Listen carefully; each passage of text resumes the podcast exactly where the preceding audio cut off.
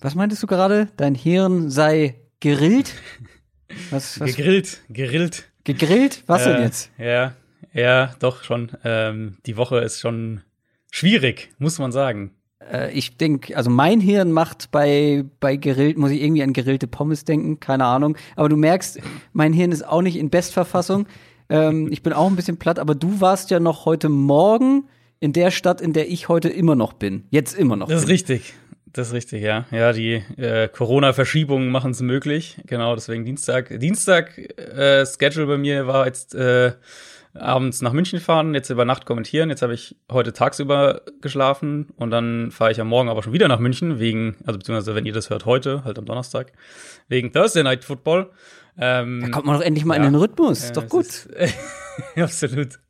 In den Rhythmus für den Urlaub vielleicht. Aber ich meine, wir wollen uns ja nicht zu sehr beschweren. Ist ja immer noch ein, äh, ein Job, der durchaus viel Spaß macht. Ja, aber ich muss ganz ehrlich zugeben, diese Mittwoche, ähm, die wir jetzt seit einiger Zeit, fast, fast drei Jahren durchziehen. seit einiger Zeit. ja. Äh, die werde ich nicht vermissen. Also ich arbeite ja ganz normal am Mittwoch. Ähm, mhm. Und Mittwochs ist jetzt ja dann oder war jetzt die letzten Zeit auch immer ein Tag, wo ein Format bei meinem Hauptarbeitgeber rauskommt. Sprich, da muss ich schon irgendwie kreativ sein und, und rausballern dann noch bis zur letzten Sekunde vorbereiten, weil man macht das ja nicht alles am Abend vorher, weil da hat man ja eigentlich noch Zeit theoretisch. Da schiebt man ja so ein bisschen vor sich hin. Klar, man kennt's. Äh, und dann abends jetzt noch diesen Podcast. Ähm, da ist mein Hirn auch manchmal gerillt. Aber es wird sich ändern. Äh, ich kriege nämlich jetzt auch eine Vier-Tage-Woche, beziehungsweise mhm. was heißt auch, aber einen Tag für den Podcast. Ja, ist äh hast du ja lange drauf hingearbeitet. Wir haben es ja schon mal in einem Livestream, hatten ja. das ja schon mal so ein bisschen thematisiert am, am Sonntag, ich glaube vor drei Wochen oder so. Ähm, ja, nee, also freut mich natürlich, dass du das jetzt so geschafft hast und dass wir da auch ne, sicher auch flexibler sind. Also ich meine, wir werden wahrscheinlich irgendwie mittwochs früh aufnehmen, mal gucken, wie wir das alles dann ja. im Detail so machen. Schauen wir mal, aber das geht natürlich alles nur dank des Supports, den wir bekommen bei mhm. Patreon, weil sonst wäre es finanziell ja. auch einfach nicht möglich. Aber das ist es mittlerweile und äh, da möchte ich mich an dieser Stelle auch mal einfach bedanken.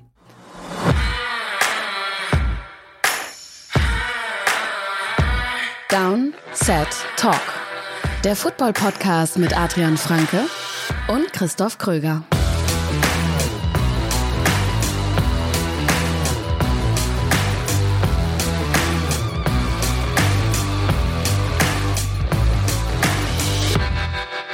Einen wunderschönen guten Tag und herzlich willkommen zu einer neuen Folge Downset Talk, der offizielle NFL-Podcast von The Zone und Spox mit mir, Christoph Kröger und Adrian Franke. Einen wunderschönen guten Tag. Ja, sollte jetzt gar nicht jammerig klingen, ne? Das, nee, das Intro war nee. vielleicht ein bisschen jammerig. Was, war negativ, ja? Ist auch gerade gedacht. Ja. Nee, ist alles gut so wie es ist, aber äh, falls wir heute mal ein bisschen Quatsch erzählen zwischendurch, dann wisst ihr warum.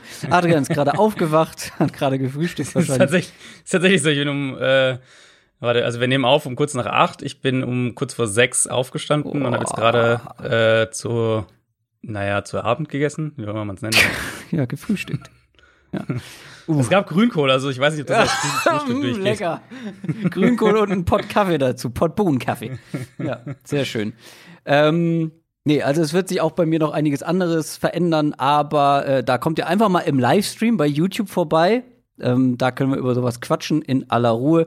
Also YouTube-Channel abonnieren auf jeden Fall. Wir sprechen hier heute über Woche Nummer 14 in der NFL. Ja, noch vier Wochen, nur noch vier Wochen Regular mhm. Season, also voraussichtlich vielleicht äh, gibt es noch einen Bonus. Vielleicht gibt es ja noch eine 18. Woche. Schauen wir mal. Aber so schnell geht das. Ähm, wir nähern uns dem Ende der Saison. Woche 14 bedeutet natürlich auch für die meisten oder für viele Fantasy Football Playoffs. Ja, in den meisten Ligen ist es zumindest so, so auch in unserer Hörerliga. Wir haben es ja angekündigt. Wie ist es ausgegangen? Sehr gut, denn äh, wir können schön mal die Füße hochlegen du, nächste du Woche. Du weißt schon, dass uns, dass, dass jetzt jeder denkt, wir hätten das irgendwie gerickt. Ja, äh, ja, aber das hätten wir ja dann die letzten Jahre auch machen können. Und da haben wir jetzt nicht so gut performt in der Hörerliga, muss man auch dazu sagen. Nicht, ja. Dieses Jahr haben wir beide unsere Division gewonnen und haben deswegen eine Bye Week kommende Woche. Aber ich habe nicht, äh, nicht in allen Ligen eine Bye Week, aber in vier von vier bin ich in den Playoffs. Wenn, möchte ich an dieser Stelle einfach nochmal. Das, das muss man kurz einwerfen, ja. Ja, das muss man vor allem kurz einwerfen, weil für alle, die uns schon länger hören, wissen, dass es letztes Jahr bei mir in Sachen Fantasy gar nicht gut lief. Also so stimmt, gar ja. nicht. Ich glaube, ich war in kein, in keiner Liga in den Playoffs. Oder in einer, Ja, da in der Dynasty, glaube ich. Aber. äh, da habe ich dich doch noch rausgekegelt. Ja, da hast du der- mich im der letzten Hörerliga. Moment noch rausgekegelt. Ja. Diese Woche könnten wir, dieses Jahr könnten wir uns in den, Hm, im Final wiedersehen. das wäre natürlich, das Oh. wäre natürlich schon, schon episch, muss man sagen. Das, ja, aber das ist eigentlich nicht der Sinn der Sache. Eigentlich soll der Gewinner der ja. Hörerliga nächstes Jahr wieder mit dabei sein. Was machen wir, wenn einer von uns gewinnt? Ja, gut, dann äh, gibt es einen Platz mehr, würde ich sagen, oder? Also, Ja, ein Platz, wie soll das denn gehen? Es müssten ja dann zwei Plätze werden. Und dann sind wir eine 16er-Liga und dann. pff, Oder was meinst du? wieso, wie, nee, wieso? Der, der nicht, also, wir verlosen den Platz noch, der sonst fix, fix, fix Ach vergeben so, wäre. ja, gut, klar, logisch. Aber trotzdem, eigentlich soll der Gewinner ja was bekommen. Ja, gut. Also, Müssen wir uns gegenseitig was schenken. ich wollte gerade sagen, holst du mir halt irgendwie eine schöne Kaffeetasse oder so. Ich schenke dir eine Downstairs Talk-Tasse. ja, das wäre doch schön. Ja. Ja. Ähm, also wer da auf dem Laufenden bleiben will, wie das Ganze ausgeht und wie es aussieht, kann uns auch gerne auf sämtlichen Social-Media-Kanälen folgen. Eben nicht nur YouTube, sondern auch Twitter und Instagram beispielsweise. News aus der NFL.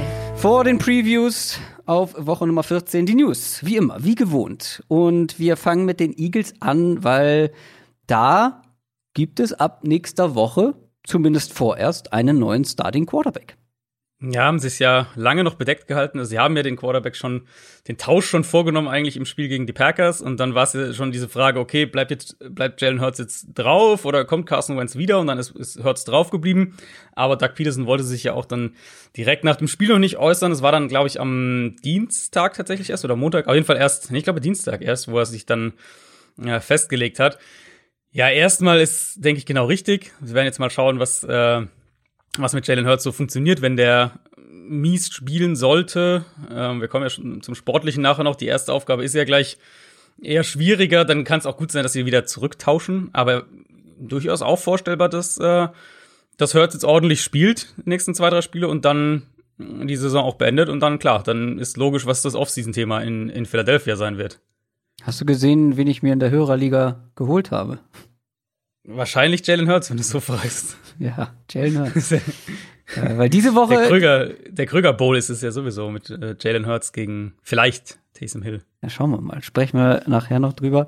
Ja, aber bei Wentz äh, ist natürlich jetzt die Thematik, was macht man mit, mit dem? Also klar, wenn Jalen Hurts Ja. nicht gut aussieht, wird er wahrscheinlich wiederkommen. Aber was ist, wenn Jalen Hurts jetzt äh, solide spielt und vielleicht sogar besser als Carson Wentz? Weil besser als Carson Wentz zu spielen, ist dieses Jahr halt, wie wir wissen, wie wir gesehen haben, nicht wahnsinnig schwierig. Ja, also es, es gibt einen, es gibt eine Möglichkeit. Es gibt eine, eine finanzielle Möglichkeit, wo wir sagen können, ähm, das könntest du machen aus Eagles Sicht. Also sie haben ihm ja diesen Vierjahresvertrag gegeben, vier Jahre 128 Millionen, wenn er sich nicht mehr dran erinnert, ähm, der ja aber erst ab nächstem Jahr anfängt. Also sie könnten, dieser Vertrag startet ja erst sozusagen ab nächstem Jahr. Ähm, die Eagles könnten Carson Wentz nach der Saison traden. Dann würden sie einen, wenn sie den richtigen Zeitpunkt dafür noch bekommen, dann würden sie einen äh, Dead Cap in Höhe von 33,8 Millionen Dollar schlucken, was natürlich unheimlich viel ist, überhaupt keine Frage, aber es wäre eine knapp, knappe Million weniger, als sein Cap-Hit wäre, wenn er im Kader stünde. Also Carson Wentz Cap-Hit für 2021 ist äh, aktuell der fünftgrößte in der NFL, äh, für 34,6 Millionen Dollar, sprich, sie würden knappe 900.000 Dollar sparen im Vergleich, ähm, wenn sie ihn traden würden. Aber sie müssen es eben rechtzeitig schaffen, weil wenn sie ihn nach dem 19. März traden, der dritte Tag des Ligajahres, da wird der nächste, äh, der nächste Kaderbonus fällig. Und wenn sie sozusagen das davor nicht schaffen, also sie müssten es davor schaffen, wenn sie es davor nicht schaffen, danach wäre der Dead Cap dann schon 43,8 Millionen Dollar, sprich über 9 Millionen mehr, als er kosten würde, wenn er im Team ist. Klar, dann kannst du auch noch andere Geschichten machen, wenn sie ihn richtig spät erst traden würden, wenn sie es als, als Post-June-One-Trade machen würden, dann kannst du den Dead Cap auch aufteilen. Also diese Möglichkeit gibt es theoretisch auch. Aber meine Vermutung ist schon, dass sie Carson Wentz nach dieser Saison nicht traden werden. Vielleicht dann während der kommenden Saison, vielleicht nach der kommenden Saison. Aber rein von den finanziellen Implikationen her wäre es theoretisch machbar. Also es wäre ein enormer Dead Cap Hit, aber es wäre eben dadurch, dass sein regulärer Cap Hit für nächstes Jahr sowieso so hoch ist, wäre der Unterschied nicht so dramatisch, dass wenn du sagst, wir wollen ihn traden und wir haben einen Abnehmer, der natürlich auch erstmal diesen Vertrag dann übernehmen muss, dann den Restvertrag, ähm, dass du es nicht machen könntest. Also es gibt diese, dieses Szenario, dass sie ihn traden können. Finanziell ist es nicht komplett ausgeschlossen. Hm. Auf jeden Fall eine spannende Storyline für die nächsten Wochen und mhm. Monate vor allem auch. Eine spannende Storyline gibt es auch bei den New York Jets, beziehungsweise gibt es einige spannende Storylines, aber eine ist jetzt noch mit dazugekommen nach diesem kuriosen Spielende, nach diesem kuriosen letzten Play zwischen den Jets und den Raiders, ähm, wo sich die Defense der Jets ja nicht besonders gut präsentiert hat, auch aufgrund des Play Calls und der mhm. den Verantwortlichen dieses Calls, Greg Williams, den Defensive Coordinator, den haben sie jetzt gefeuert und zwar ziemlich direkt nach dem Spiel. Ja, das war natürlich, also ging dann ja dementsprechend auch viel auf, auf Social Media rum, hier der Tanking Call und so weiter. Nee, nee, nee. Ähm, das war einfach, also, das, das, war einfach Greg Williams. Es war einfach Greg Williams, ja. Ist, ist genauso auch meine Einschätzung. Ich habe das auch am, am äh, Anfang der Woche dann aufs Box so geschrieben, dass das für mich kein, in dem Sinne kein Tanking Call war. Es war ein, ein historischer Call in, in gewisser Hinsicht, weil äh, wir das zum Beispiel dieses Jahr noch nicht gesehen hatten in so einem Szenario. Team äh, muss nur, darf nur keinen Touchdown zulassen und dann gewinnen sie in den letzten, letzten 30 Sekunden und dann eben bringen sie einen All-Out-Blitz, also eben äh, Cover Zero, kein tiefer Safety. Und, und äh, Quarterback Spy, oder? Also ich habe ja, mir jetzt nicht nochmal im Detail auch, angeguckt, aber ich ja. glaube, es gab einen Quarterback Spy. Ihr müsst euch das überlegen. Sah tatsächlich so aus, ja. Ihr müsst euch überlegen. es ging nur darum, keinen Touchdown zu kassieren, also kein langes Passing Play. Mhm. Du spielst gegen Derek Carr, der jetzt nun wirklich nicht dafür ist, jetzt irgendwie für, ich meine, wie viele Yards von der Endzone war man entfernt?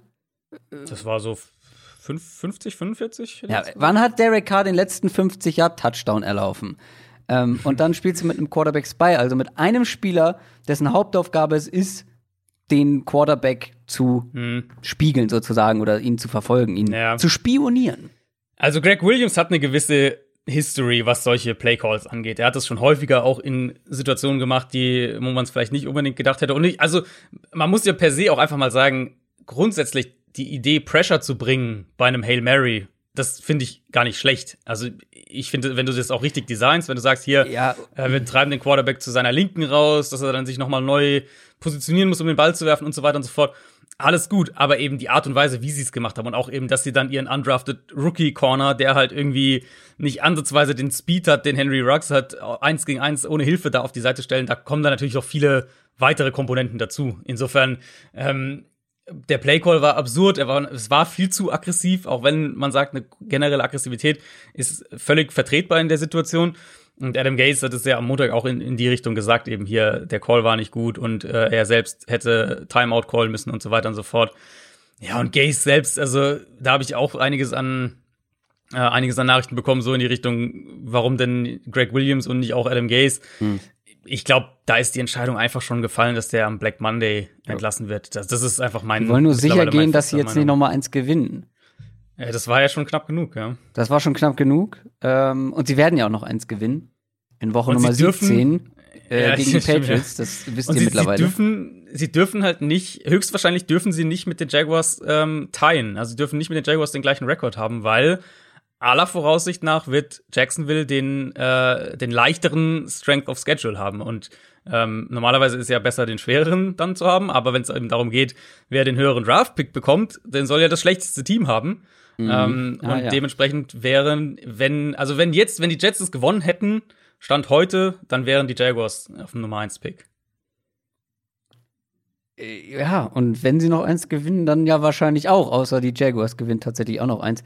Ja. Und die waren ja auch kurz davor, muss man natürlich auch ja, nochmal dazu richtig, sagen. Ja. Äh, aber auch über die Jaguars werden wir später noch sprechen.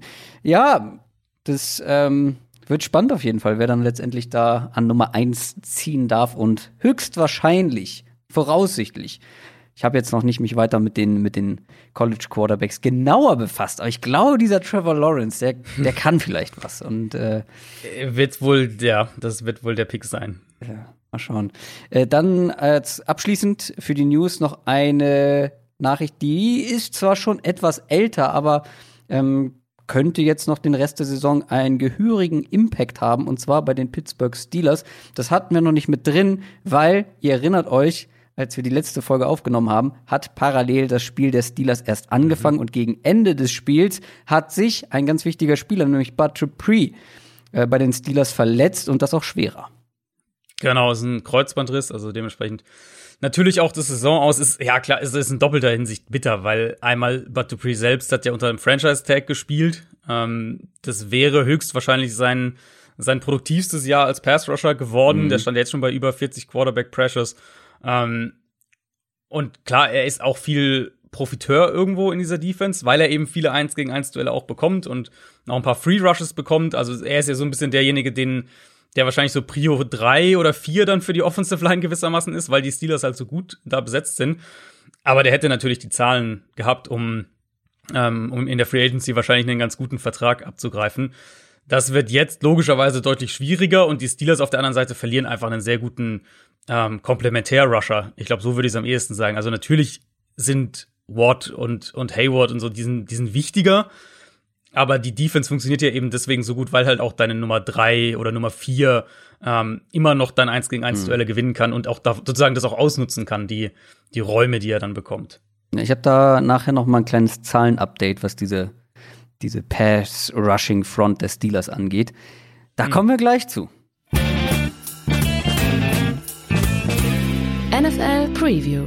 Vorher sprechen wir aber natürlich über das Spiel, das heute Nacht stattfindet. Das Thursday Night Game. Es gibt wieder eins, nachdem es letzte mhm. Woche keins gab. Thursday Night Game bestehend aus den Los Angeles Rams und den New England Patriots. Die Rams sind nach einem Sieg gegen die Cardinals die neue Nummer 1 der NFC West. Nee, stimmt das überhaupt? Ich habe doch gerade noch gesehen, dass die Seahawks das immer noch sind. Jetzt bin ich verwirrt. Ich glaube, es sind noch die Seahawks, ehrlich gesagt. Ja. Aber ich glaube, Record gleich.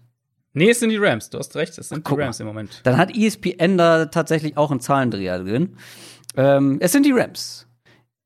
Und zwar auf der 1 der NFC West und die Patriots stehen 6 und 6 nach der Klatsche, die sie an die Chargers verteilt haben. Jetzt kommt das nächste Team aus Los Angeles. Es ist das Super Bowl Rematch von vor zwei Jahren. Das ist ja eigentlich ganz spannend.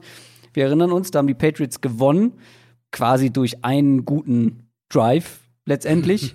ähm, das war auch, wenn mich nicht alles täuscht, das letzte Duell der beiden. Aber seitdem ist einiges passiert. Sein, ja bei beiden mhm. Mannschaften. Ne? Also bei den Patriots klar, ohne Brady, ohne Gronk, der ja gerade in diesem Drive von entscheidender Bedeutung war. Ähm, andere Leute in der Defense, da fehlen auch so ein paar, ähm, die beim Super Bowl noch mit dabei waren.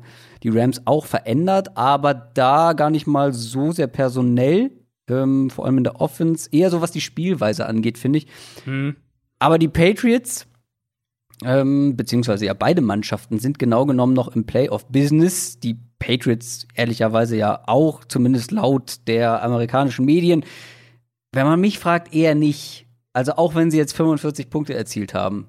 45 zu 0. Wird man ja denken, wow, wow, Wahnsinn, ne? Also das Spiel, da muss die Offense ja richtig gut gewesen sein. Wenn man das Spiel gesehen hat, weiß man, die Offense war jetzt nicht der Grund unbedingt dafür und war jetzt nee. auch nicht so überzeugend. Also, ich, ich weiß nicht, ich bin nicht davon überzeugt, dass die Patriots ähm, hier was reißen können, denn die Rams Defense ist immer mhm. noch kein Zuckerschlecken. Ja, äh, ich sehe ehrlich gesagt auch nicht, wie die Patriots den Ball sonderlich gut bewegen. Also 45-0 und dein Quarterback hat irgendwie, ich glaube, nicht mal 70 Passing Yards am Ende gehabt. Nee, ähm, das, das, das Spannende ist ja, dass äh, Stidham, der dann irgendwann reinkam. Stimmt, ja, der hatte dann, ja. Der hatte in zwei Plays oder in ja. zwei Pässen äh, hat er genau, fast genauso viele Yards, Passing Yards wie Cam Newton im ganzen restlichen Spiel. Klar, da war es dann natürlich auch schon längst, äh, längst beendet, mehr oder weniger dieses Spiel. Äh, Im Prinzip war das, war der, dieser Chargers-Sieg für die Patriots war eigentlich eine extreme Variante von dem Cardinals-Spiel davor, wo die Patriots halt defensiv ein paar ganz gute oder kritische Stops hinbekommen und ansonsten eben mit dem Special-Team einfach Spiele gewinnen. Und das kann man langfristig nicht aufrechterhalten und das kann man auch nicht prognostizieren. Jetzt nicht mal für, für diese Woche kann man das prognostizieren. Man muss einfach den Hut vor Belichick ziehen, glaube ich, wie, wie er ja. mit diesem Team auch Spiele gewinnt. Aber die Offense ist und bleibt nicht gut. Und jetzt geht's gegen eine Rams-Defense, die einfach unfassbar stark ist. Und also wir haben jetzt ja einige Male ähm, haben wir über diese Defense schon gesprochen in den letzten Wochen. Mhm. Die kontrollieren die Line of Scrimmage. Donald ist natürlich ein X-Faktor. Und dann haben sie mehrere gute Cornerbacks. Den besten in Jalen Ramsey setzen sie auch äh, flexibel ein. Gerade in so einem Spiel wie jetzt gegen die Patriots, die die keinen echten Nummer 1 Receiver haben, könnte ich mir vorstellen, dass wir, dass wir Ramsey auch häufiger mal äh, wieder so näher in der Box sehen, in so einer, dieser Corner Safety Slot Corner Hybrid-Rolle ähm, um ihn auch mehr in der Box zu haben gegen das Kurzpassspiel und, und potenziell auch gegen Cam Newton. Am ehesten, denke ich, wenn wir jetzt von den Matchups reden, Jacoby Myers dann. Aber da musst du ihn jetzt ja nicht ein ganzes Spiel über für, für abstellen, behaupte ich mal. Ähm, also die Rams werden sicher auch gerade bei Early Down die Box zustellen, eins gegen eins Coverage spielen. Und dann sollen die Patriots mal eben, die ja mhm. sowieso das run-lastigste Team der Liga sind, dann sollen sie mal schauen, wie sie ähm, da den Ball laufen können. Und auch das sehe ich ehrlicherweise nicht, weil die Rams verteidigen dann ja auch den Run wirklich, wirklich gut. Und wenn die Patriots dann in, in lange Third Downs kommen, und ich glaube, das werden wir häufig sehen in dem Spiel, ähm, also die Rams sind keine Blitzing-Defense. Also, ich, was ich damit meine, sie sind nicht primär über den Blitz konstruiert. Aber in diesen Situationen, in diesem Matchup, denke ich dann schon, dass sie aggressiv sein werden in diesen Dritter und sieben oder was auch immer. Ähm, Gerade eben, weil wir über die letzten Wochen immer wieder gesehen haben, was für Probleme Cam Newton damit hat, Blitzer zu identifizieren und, und auch Pre-Snap und Post-Snap ähm, auf Blitzer zu reagieren. Aber gibt es vielleicht auf der anderen Seite des Balls eher eine Chance für die Patriots? Weil, also die Rams Offense, ich weiß nicht, es ist halt die Rams Offense. Ich weiß gar nicht, wie man das anders beschreiben soll. Also, wenn die klickt, dann ist es für jede Defense relativ schwer. Manche haben besseren Zugriff, manche weniger. Ähm, und die Pats Defense, die hatte ja so ein Loch ähm, zwischenzeitlich so in der Mitte der Saison. Ein bisschen mhm. haben sie sich wieder gefangen. Diese Patriots Defense oder Belichicks Defense gegen junge Quarterbacks haben wir jetzt mal wieder gesehen. Ne? Das ist ja wirklich, das zieht sich ja so durch. Justin Herbert, schlechtestes mhm. Saisonspiel ähm, gemacht. Ganz jung ist der äh, der Herr Goff jetzt nicht mehr. ähm, der hat die jetzt schon mal gesehen, das halt weniger erfolgreich. Die Patriots Defense, weiß nicht, ähm, ich finde die schon wieder ein bisschen, ja, die ist ein bisschen gefestigt oder wirkt ein bisschen gefestigt. Mhm. Liegt vielleicht auch daran, dass jetzt so ein paar Rookies immer mehr zum Einsatz kommen. Also Karl Dagger schon länger, aber jetzt sieht man auch häufiger mal einen Josh Uche, über den wir mhm. äh, pre-Draft ja hin und wieder mal gesprochen haben. Anthony Jennings zum Beispiel, auch der mehr Snaps bekommt. Kann das einen Einfluss haben, auch in diesem, in diesem Matchup? Ich vermute, dass wir eine gar nicht so krass andere Grundidee sehen werden. Also auch die Patriots haben natürlich gute Cornerbacks. Ähm, JC Jackson, so der, wo man noch ein bisschen kleines Fragezeichen hintersetzen muss, der muss ja gegen die Chargers angeschlagen raus. Aber sofern er dabei ist, könnten auch die Patriots natürlich outside zumindest mal eins gegen eins spielen. Äh, Jonathan Jones im Slot, das ist so ein potenzieller Wackelkandidat, aber auch der ist jetzt nicht irgendwie eine, eine, eine Vollkatastrophe. Und dann werden wir, denke ich, sicher wieder einiges auch dieser, dieser 6-1-Front sehen, ähm, die die Patriots ja, äh, wer sich da nicht erinnert, das war so eine der, der Storylines rund um den Super Bowl, dass die Patriots, mhm. die da eben auch viel gespielt haben, ähm, Patriots immer wieder diese sechs Spieler an der Line of Scrimmage und dann mit einem Linebacker dahinter und dann eben Quarters Coverage dahinter. Und die Idee eben ist, dass die beiden Edges, also sozusagen die äußersten Spieler an der Line of Scrimmage jeweils von einem ähm, von einem Hybrid-Spieler, sage ich jetzt mal, besetzt werden, also Linebacker oder Safety oder was, oder sogar ein Slot-Cornerback, ähm, damit da eben genug Tempo außen ist. Und das ist dann quasi wie so eine Art Absicherung, also du baust quasi wie so eine Art kleine Mauer gewissermaßen, um eben diesen Outside-Zone-Teams die Möglichkeit zu nehmen, nach außen zu laufen, äh, während eben die die vier Spieler in der Mitte der Defensive Line plus der Linebacker dahinter die ganzen Cutbacks ins Zentrum verhindern sollen. Und das hat den Rams damals aber, komplett den Zahn gezogen. Aber wenn du das jetzt ansprichst, den Vergleich mit dem Super Bowl vor zwei Jahren, mhm. da waren halt auch noch ein paar ganz andere Spieler absolut. mit dabei. Da waren Calvin Neu mit dabei, und Dante ja, Hightower absolut. mit dabei, die das ja sehr geprägt ja. haben. Auch diese, ja. diese, ähm, ja, diese Art und Weise, Defense zu spielen und mit ihrer Qualität, mit ihrer Flexibilität ja auch geprägt haben. Und die haben sie ja nun mal nicht mehr. Nee, überhaupt keine Frage. Auch Defensive Tackles. Also auch da sind sie ja, das ist ja auch ein Problem für die Patriots, wo sie ja eigentlich, das sind ja meistens unscheinbarere Spieler, so gesehen, aber eben Leute, die unheimlich wichtig dafür sind, die Räume zu kreieren. Ähm, und auch da fehlt ihnen die Qualität einfach. Aber ich würde auf der anderen Seite auch sagen, die Rams Offensive Line ist schwächer als mhm. in diesem Super Bowl damals. Und ähm, die Rams Offense ist ja generell einfach deutlich weniger vertikal. Sprich, aus Patriots Sicht könnte es noch mehr Sicht, Sinn ergeben, sich auch wirklich auf die Box zu fokussieren, Goff dazu zwingen, ähm, sie mit, mit Plays aus der Pocket herauszuschlagen. Gleichzeitig natürlich haben wir auch schon gesehen dieses Jahr, wie die Patriots gegen das andere zentrale Outside-Zone-Team komplett untergegangen sind, gegen die Niners. Mhm. Ähm, die Rams, ich bin mal gespannt. Also die Rams, ich glaube nicht, dass sie versuchen werden, hier wahnsinnig vertikal zu gehen. Das war ja gegen Arizona auch wieder extrem. Also du hast es angesprochen, wenn diese Maschine so ins Rollen kommt, ja. die haben ja fast nichts, also oder beziehungsweise sie haben ja fast nichts Goff machen lassen. Der, seine 3,5 Yards über die Line of Scrimmage seine, sind seine Pässe äh, im Schnitt geflogen. Das war der niedrigste Wert für alle Starter. Und 253 Yards nach dem Catch ja. hatte er. Weil die halt auch immer Mutterseelen alleine sind. Und dann Goff, ja gut, Klar. diese super freien Receiver, die trifft er. Ähm, die sollte ein genau. NFL-Quarterback treffen und dann sind die genau. halt after the catch so stark. Ich glaube, da haben wir vor zwei, drei Wochen drüber gesprochen, als wir sie im Spiel der Woche haben, dass die halt einfach genau die richtigen Spieler für, oder was war zuerst da? Huhn oder Huhn oder Ei, ne? Also entweder haben sie genau die richtigen Spieler für das Spielprinzip oder McVay hat das Spielprinzip perfekt auf seine Spieler angepasst. Aber auf jeden Fall ist es ja so, wenn du den Räume gibst, dann mhm. machen sie dich platt. Und das haben die Cardinals ja auch teilweise gemerkt. Genau, und du, du musst eben, und deswegen musst du das in meinen Augen auch aggressiv spielen, weil wenn du es eben zulässt, dass die, dass sie diese ganzen Underneath-Räume bekommen und dann den Ball fangen und, und dann Tempo aufnehmen können, mhm. dann hast du halt ein Problem. Und deswegen glaube ich ehrlicherweise auch, dass die Patriots das äh, ein bisschen aggressiver spielen werden und dann ich denke, dass die Defense eine Möglichkeit hat, das Spiel einigermaßen low-scoring zu halten, aber ich kann mir nicht vorstellen, dass das reicht, um es dann äh, also dann muss es wieder irgendwie über Special Team gewinnen. Ähm, ja, aber gut, ich glaube, die Patriots Offense wird halt da wenig Land sehen. Ja, ich bin sehr gespannt einfach, was, was McVay so für Antworten hat. Oder generell ist das ja auch ein super Coaching-Duell, ne? Der Defensive-Minded ja, Bill Belichick mhm. gegen diesen Offensive-Minded äh, junger Coach, kreativer Coach McVay. Das ist generell einfach ein super Duell. Und ich glaube auch, dass dann ähm, Jed Goff zu Fehlern gezwungen sein wird oder Fehler machen wird, weil ich finde, es ist so ein Quarterback, der genau in solche Fallen dann tappen kann, wie wir es jetzt auch schon von anderen mhm. äh, jüngeren ja, ja. Quarterbacks gesehen, die, denen so ein bisschen die Souveränität fehlt. Und ich finde, die fehlt Goff nach wie vor. Auch wenn er du jetzt musst ihn halt in diese Situation auch zwingen. Das ist ja eben immer die Schwierigkeit, weil wenn du halt, du musst halt erstmal das Run-Game stoppen, dann musst du ja. das ganze Kurzpassspiel stoppen, dann musst du diese ganzen Motion und Jet Sweeps und das alles stoppen, damit er eben auch wirklich in zweiter und neun und dritter und sechs und so weiter kommt, um eben, dass wirklich das Spiel auch in seinen Händen liegt. Und das ja. musst du halt erstmal schaffen. Absolut, das wird schwierig und auf die Special Team Touchdowns kannst du dich nicht verlassen aus Patriots Sicht. ja, und bei der Offense sind wir beide eher skeptisch. Damit zu unserem der Woche. Und da haben wir uns für die Partie Pittsburgh Steelers gegen Buffalo Bills entschieden.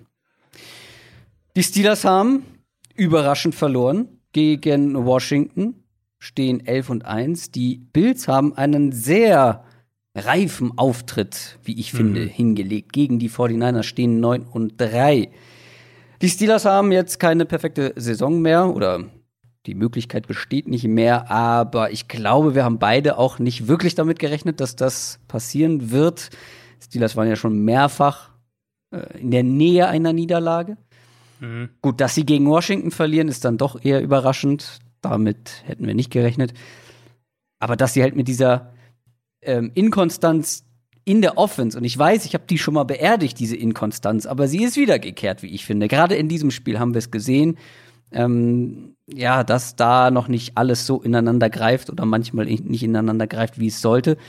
Ähm, aus der Hinsicht ist es dann keine Überraschung und das müssen die Steelers auch schnellstmöglich wieder in den Griff bekommen, ne? diese Probleme in der Offense. Ja, ja, also im Endeffekt sehe ich Pittsburgh tatsächlich nach dieser Niederlage gar nicht so wahnsinnig viel anders als vor dem Spiel gegen Washington. Ja, doch ein ähm, bisschen schon, weil ich finde, gerade im Passspiel, ja, Washington hat eine gute Front, aber Washington ist im Passspiel schlagbar und da mhm. war ich dann schon sehr enttäuscht, dass sie das nicht mehr ausnutzen wie können. Wenig, dass, wie wenig sie es nutzen konnten. Genau, ja, genau. Das, das, stimmt schon, ja. Dass sie aber nicht laufen halt sehr okay, gegen diese Front ist das schwer. Ja. Ohne James Conner ist es schwer und generell die Steelers dieses Jahr mit ja, Running Game ist keine, nicht so dolle. Aber dass halt im Passspiel diese Inkonstanz wieder zurückkommt, das hat mich schon so ein bisschen, ja. Ja, also im Endeffekt ist es halt für mich eben es ist halt eine Offense, die immer auf sehr wackeligen Beinen stand, weil du, weil es eben sehr eindimensional ist. Und damit meine ich jetzt nicht die Run-Pass-Verteilung, da sind sie auch eindimensional.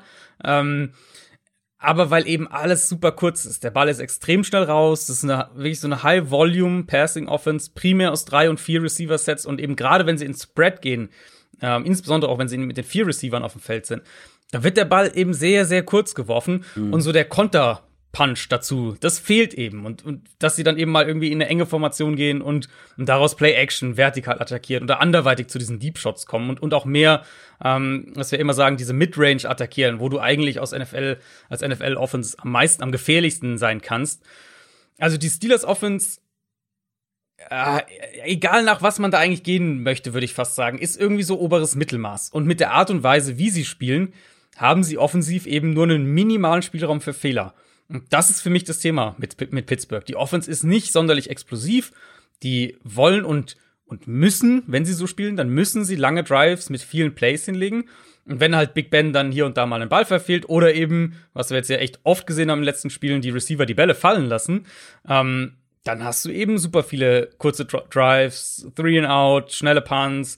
Und wenn das immer und immer wieder passiert, dann, äh, ich meine, gegen Washington hatten sie ja die Führung und dann irgendwann und konnten ja auch die dann nicht irgendwie verwalten mit der Offense. Dann wird halt deine eigene Defense irgendwann was zulassen. Auch wenn die Steelers Defense gut ist, das steht ja völlig außer Frage, einer der besten der Liga. Ähm, aber du kannst nicht erwarten, dass du defensiv einfach jedes Spiel dann mhm. 14 zu 10 oder so gewinnst. Ja, grundsätzlich finde ich verwunderlich und auffällig, das, was ich gerade schon so angedeutet habe, die haben ja eigentlich eine ganz gute O-Line. Ja, die profitiert natürlich auch von diesem schnellen Passspiel, deswegen steht sie in den Statistiken sehr gut da. Also mhm. äh, Big Ben wurde ja auch schon ewig nicht gesackt und so.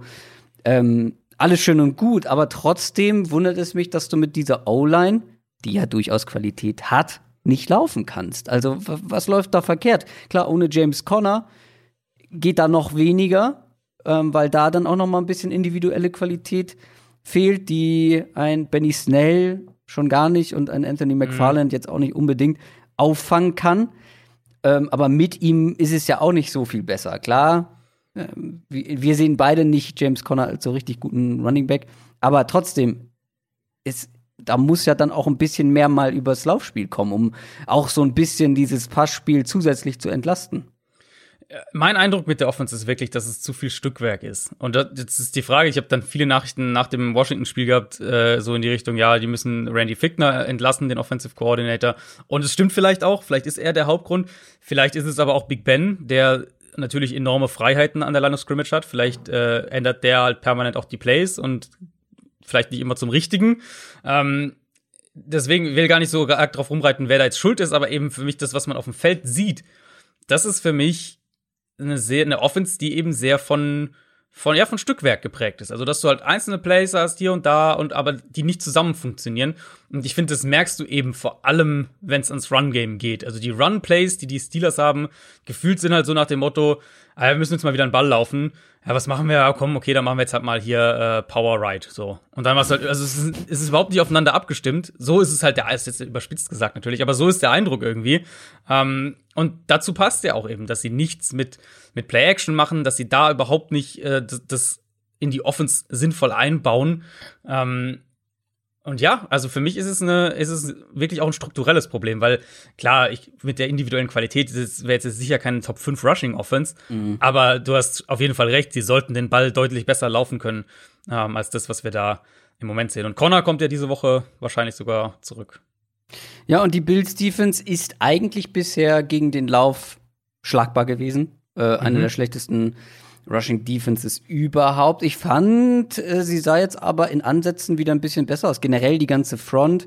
Ja. Die haben eher noch Probleme dann in der Secondary ähm, vielleicht, aber diese Front sah ein bisschen verbessert aus. Da bin ich dann mal gespannt, ob die Steelers das irgendwie ausnutzen können. Was glaubst du, wo ist das größte Mismatch aus Bills Defense-Sicht?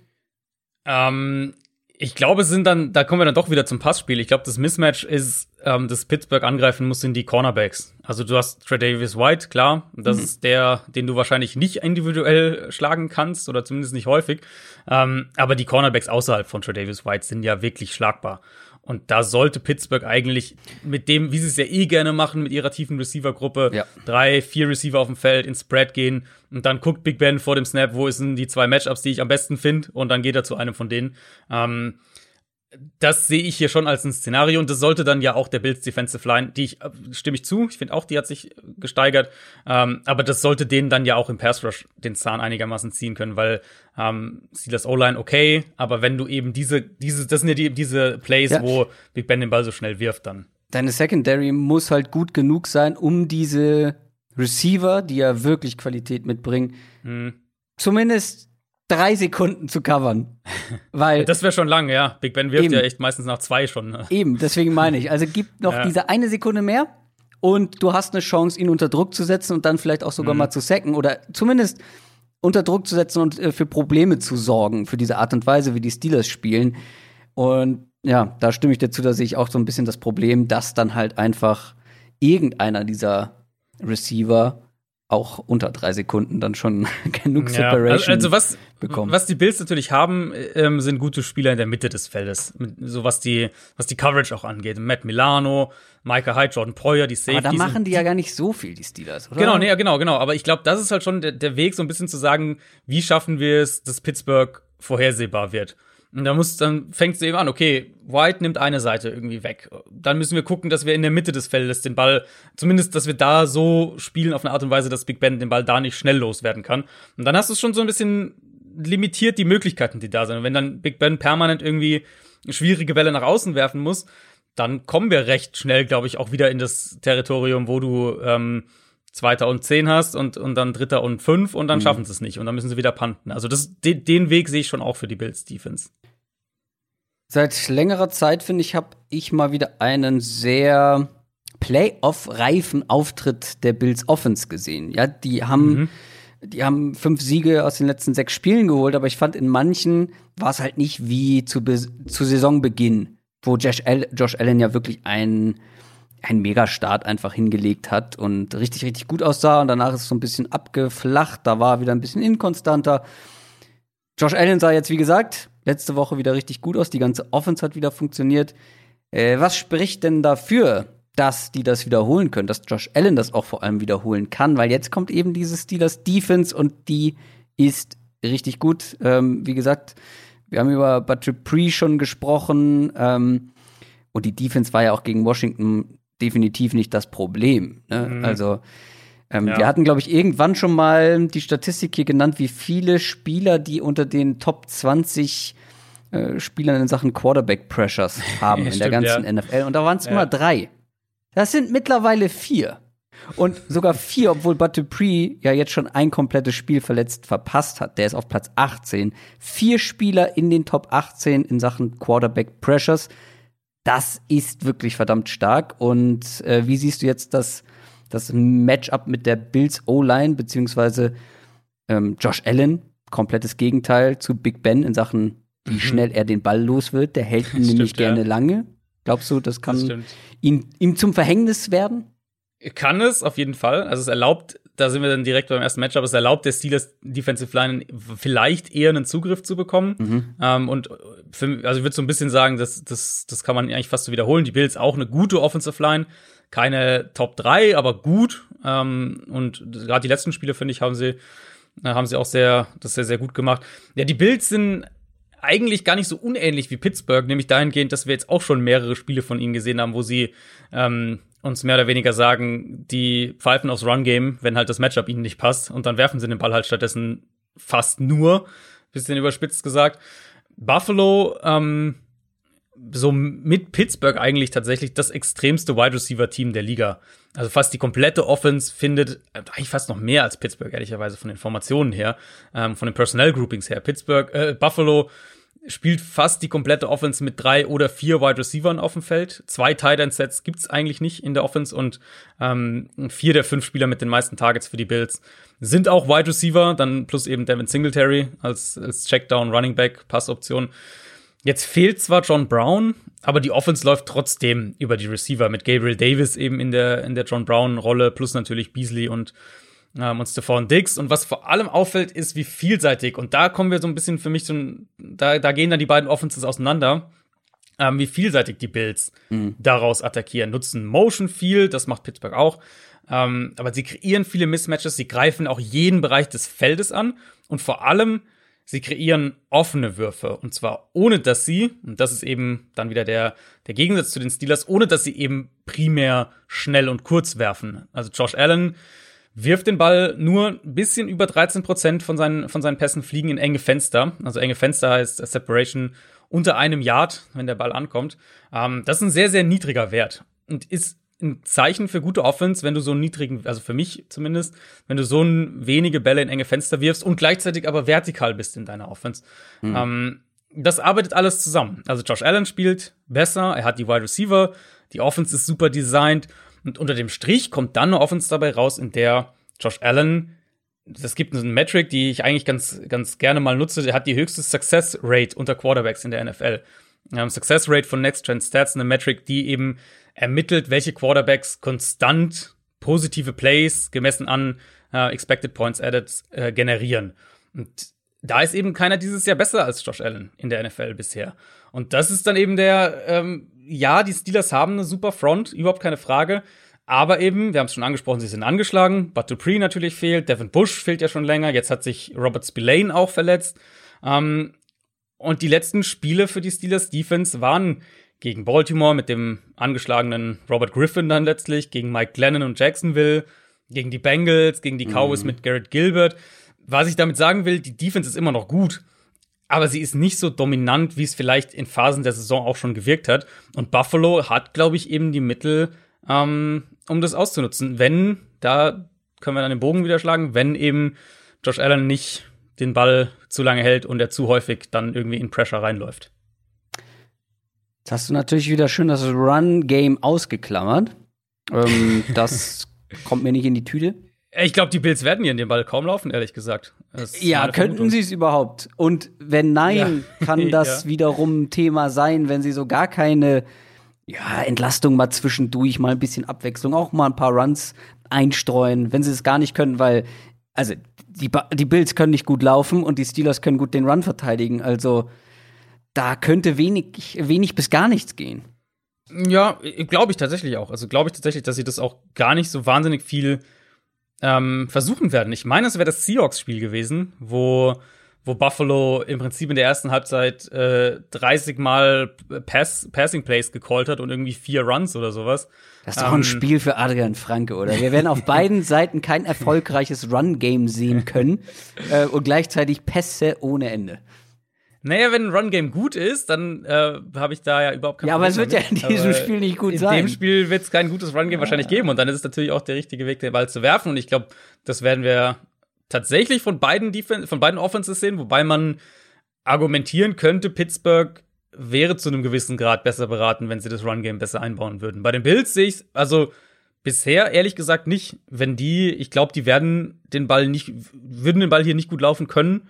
Ähm, und ich glaube aber sehr wohl, dass sie, ihn, dass sie ihn gut werfen können gegen dieses Secondary. Das ist sehr offen, das Spiel. Sehr, sehr offen. Mhm. Ähm, und ja, im Prinzip genau das Gegenteil von unserem Spiel der Woche letzte Woche mit den Browns und den Titans. Gut, das ist dann anders gekommen, als wir es vielleicht erwartet haben. ja. ähm, aber ja, so grundsätzlich ganz andere Teams, die wir hier sehen. Ist wahrscheinlich auch offener, als man vielleicht denken mag. Also, wenn ich das richtig gesehen habe, sind die Bills sogar Favorit. Mhm. Bills sind Also sind, ist, ist natürlich ein Heimspiel. Insofern äh, gibt es einen kleinen, gibt es ja dann bei den Buchmachern so einen kleinen Bonus drauf, äh, auf die, was die Quote angeht. Äh, mehr oder weniger, also die sind, ich habe hier Favorit mit zweieinhalb, entspricht, das ist quasi quasi die Buchmacher das sagen zählt nicht. Die sind Favorit. Nicht genau. So funktionieren, so funktionieren Quoten nicht, Adrian. Im Wettspiel. Die Sie sind, sind Favorit. Favorit. Richtig, ja. Warum auch immer. Aber würdest du, also würdest du auf die, die Steelers tippen hier? Wenn es jetzt, also unabhängig von Quoten? Schauen wir mal. Weil mein Gefühl ist ehrlich gesagt Buffalo auch in dem Spiel. Ich habe aber, ich habe aber das Gefühl, dass die Steelers hier ein paar richtig gute Matchups einfach haben. Ich glaube daran, dass Josh Allen hier ein bisschen Probleme bekommen könnte, wenn er den Ball nicht schnell ja. genug los wird, weil die O-Line ist vielleicht gut, aber der Pass Rush ist nun mal schon diese diese krasse Stärke dieser ja. dieser also dieser Defense ja. insgesamt. Absolut. Und das könnte ihm Probleme bereiten. Dann glaube ich wiederum, dass die äh, Bills nicht so richtig Zugriff im Passspiel bekommen. ähm, weil dafür ist der eigene Pass Rush nicht, nicht gut genug, um so schnell dann bei, bei Mhm. Big Ben zu sein. Plus, wir haben es angesprochen, die Receiver gegen die Cornerbacks, die nicht Tredavious White heißen. Ich weiß nicht, also ich sehe ganz gute Matchups für die Steelers, ehrlich gesagt. Ja, mir ist es halt die, ich glaube, dass Buffalo den Ball halt trotzdem gut werfen kann. Und dann vertraue ich des Steelers Offense im Moment einfach nicht so wahnsinnig. Ja. Ja, also, ja, ich finde es auch nicht absurd, dass die Bills hier tatsächlich Favorit sind. Also, so ist es Könnte nicht. das, äh, könnte das Spiel sein, was die AFC echt kippen lässt, ne? Und wenn Buffalo das gewinnt, Ja. gehen sie auf 10 und 3 und die Steelers auf 11 und 2 und die Chiefs könnten sich den Nummer 1 Seed in der, in der Conference holen. Apropos Chiefs. Lass uns mit denen weitermachen. Die spielen auswärts gegen die Miami Dolphins. Auch ein sehr interessantes Spiel. Die Dolphins sind 8 und 4 nach dem Sieg gegen die Bengals und die Chiefs, die haben mit Mühe gegen die Broncos gewonnen, aber in meinen Augen ehrlich gesagt nie so richtig gefährdet. Also ich hatte nie das Gefühl, dass Ja. sie das Spiel verlieren. Es war enger vom Ergebnis her, als Ja. das Spiel gewirkt hat, das stimmt schon. 11 und 1 ist der Rekord. Sind schon offiziell für die Playoffs qualifiziert. Eins von zwei Teams. Die Saints sind das andere Team in der NFC. Aber wir müssen auf die Dolphins gucken. Auf die Dolphins Offense. Tua Tagovailoa war der Starting Quarterback. War ein solider Auftritt. Mal wieder solide. Ähm, also, war okay. War jetzt nichts, was uns äh, positiv oder Erste negativ Hälfte schockiert war, hat. war ziemlich holprig. Ja, ich habe mir tatsächlich auch die Ähm, erste Hälfte noch mal angeschaut im Detail. Ja. Ähm, ja, also aus einer clean Pocket oder wenn sie ihn mal äh, rausrollen genau, äh, genau. lassen haben, dann sah er gut aus. Und das ist ja auch das, was wir pre-Draft auch schon gesagt haben. Ne? Wenn er keinen Druck bekommt, wenn er genau. rausscramblen kann, on the run ist er gut, dann dann ist das wirklich, ist das wirklich sehr, sehr gut. Äh, Die Bengals Defense war dann natürlich auch dankbar. Klar. Jetzt kommt die Chiefs Defense, die ist weniger dankbar, würde ich mal sagen, aber Angst braucht man jetzt auch nicht unbedingt zu haben. Ja, es ist mit Tour halt alles noch wackelig und, und inkonstant, was ja auch okay ist. Ein Rookie Quarterback in seinem, weiß ich jetzt gar nicht, fünften Start oder was auch immer es war. So viele Ähm, schon? Nee, Vierter Start? Vierter Start? ich wäre jetzt intuitiv bei drei gewesen. Äh, Ich glaube, es waren schon. Ich, glaub, Ich guck mal ja nach. Also auf jeden Fall Rookie Quarterback äh, in, in früh in seiner NFL-Karriere. Ja. Ähm, und das, was wir eben immer wieder sehen, finde ich, ist genau das, was du einerseits gesagt hast: Rollouts, Ball schnell raus, sowas in der. Da ist, da sieht, da sieht man auch die Accuracy, da sieht man auch die das Ballplacement, das er ja haben kann. Ähm, was mir halt immer wieder auffällt und, und das ist so mein Erklärungsansatz dafür ist eben, dass das Spiel halt für ihn teilweise noch zu schnell ist. Und dass er halt noch Probleme damit hat, die Defense wirklich zu lesen, wenn er, ähm, wenn er den Ball dann, wenn er in der Pocket wirklich spielen muss und dann zum zweiten, dritten Read gehen muss. Da ist er ein paar Mal zu spät mit seinen Reads, da kommt der Ball zu spät. Und versucht er auch zu häufig, Bälle in enge Fenster noch reinzupressen, die er, wo er eigentlich nicht mehr hingehen sollte. Ähm, Du hattest und übrigens das zieht sich so ein natürlich bisschen recht. durch. Bitte? Du hattest natürlich recht. Ist der fünfte. Es war der fünfte sogar War der schon. fünfte, ja. ähm, ähm, ich könnte mir tatsächlich vorstellen, dass der Plan der Chiefs gar nicht, der defensive Plan der Chiefs gar nicht so krass anders ist, als es gegen, gegen Denver und Drew Lock war. Ähm, dass die Chiefs ihn halt relativ viel blitzen und dann versuchen, das ihn mit den Safeties in, in den Coverage Disguises zu erwischen und ihn halt zu falschen Reads zu bringen und, und so ein bisschen äh, ihn, ihn zwingen, schneller Entscheidungen zu treffen und dann eben falsche Entscheidungen. Plus, was ich mir auch vorstellen könnte, und das wäre dann echt ein Problem für die Dolphins Offense, ähm, dass Kansas City auch mit dem Foreman Rush durchkommen kann. Also Miami in der Offensive Line ist sowieso wackelig nach wie vor. Ähm, jetzt Eric Flowers noch verloren, der fällt jetzt vorerst mal aus und das könnte direkt eine, eine Schwachstelle in der Interior Line öff- öffnen, wo die, wo die Chiefs mit Chris Jones natürlich sehr, sehr gut aufgestellt sind. Was sagst du zu Miles Gaskin, der wieder mit dabei ist äh, im Backfield? Ich finde, der, der, der kann wirklich, ähm, ich bin sehr gespannt, wie der sich entwickelt. Also ein sehr, sehr schmaler Ja. Running Back, aber eine super Balance ist mit dem ersten Kontakt wirklich nur sehr schwer aus dem Tritt zu bringen. Ähm, da sieht man schon gleich, dass da wieder mehr Qualität in dem Backfield vorhanden ist. Und das Ja, hilft ja. natürlich dann auch einem Quarterback, beziehungsweise es ergänzt sich sehr gut, ähm, wenn man dann auch mit dem Laufspiel zwischendurch mal, ähm, ja, ähm, Ja, gegen die Chiefs Defense, wo du ja den Ball laufen kannst. Genau. Also ich meine, Denver ist ja, was hatte, was hatte Melvin Gordon? 140, 50? Ich weiß es gar nicht genau. Ja, ja, auf jeden Fall. Ja, was gibt's sonst für Storylines? Ähm, du hast mich ähm, nach dem vergangenen Wochenende gefragt, welches Team ist denn ein richtig gutes Footballteam aktuell ja. in der NFL? Also welches ja, ist wirklich ja. richtig, richtig gut? Und das ich habe hab intuitiv, so ja. Ich habe intuitiv ähm, gesagt, nur die Chiefs.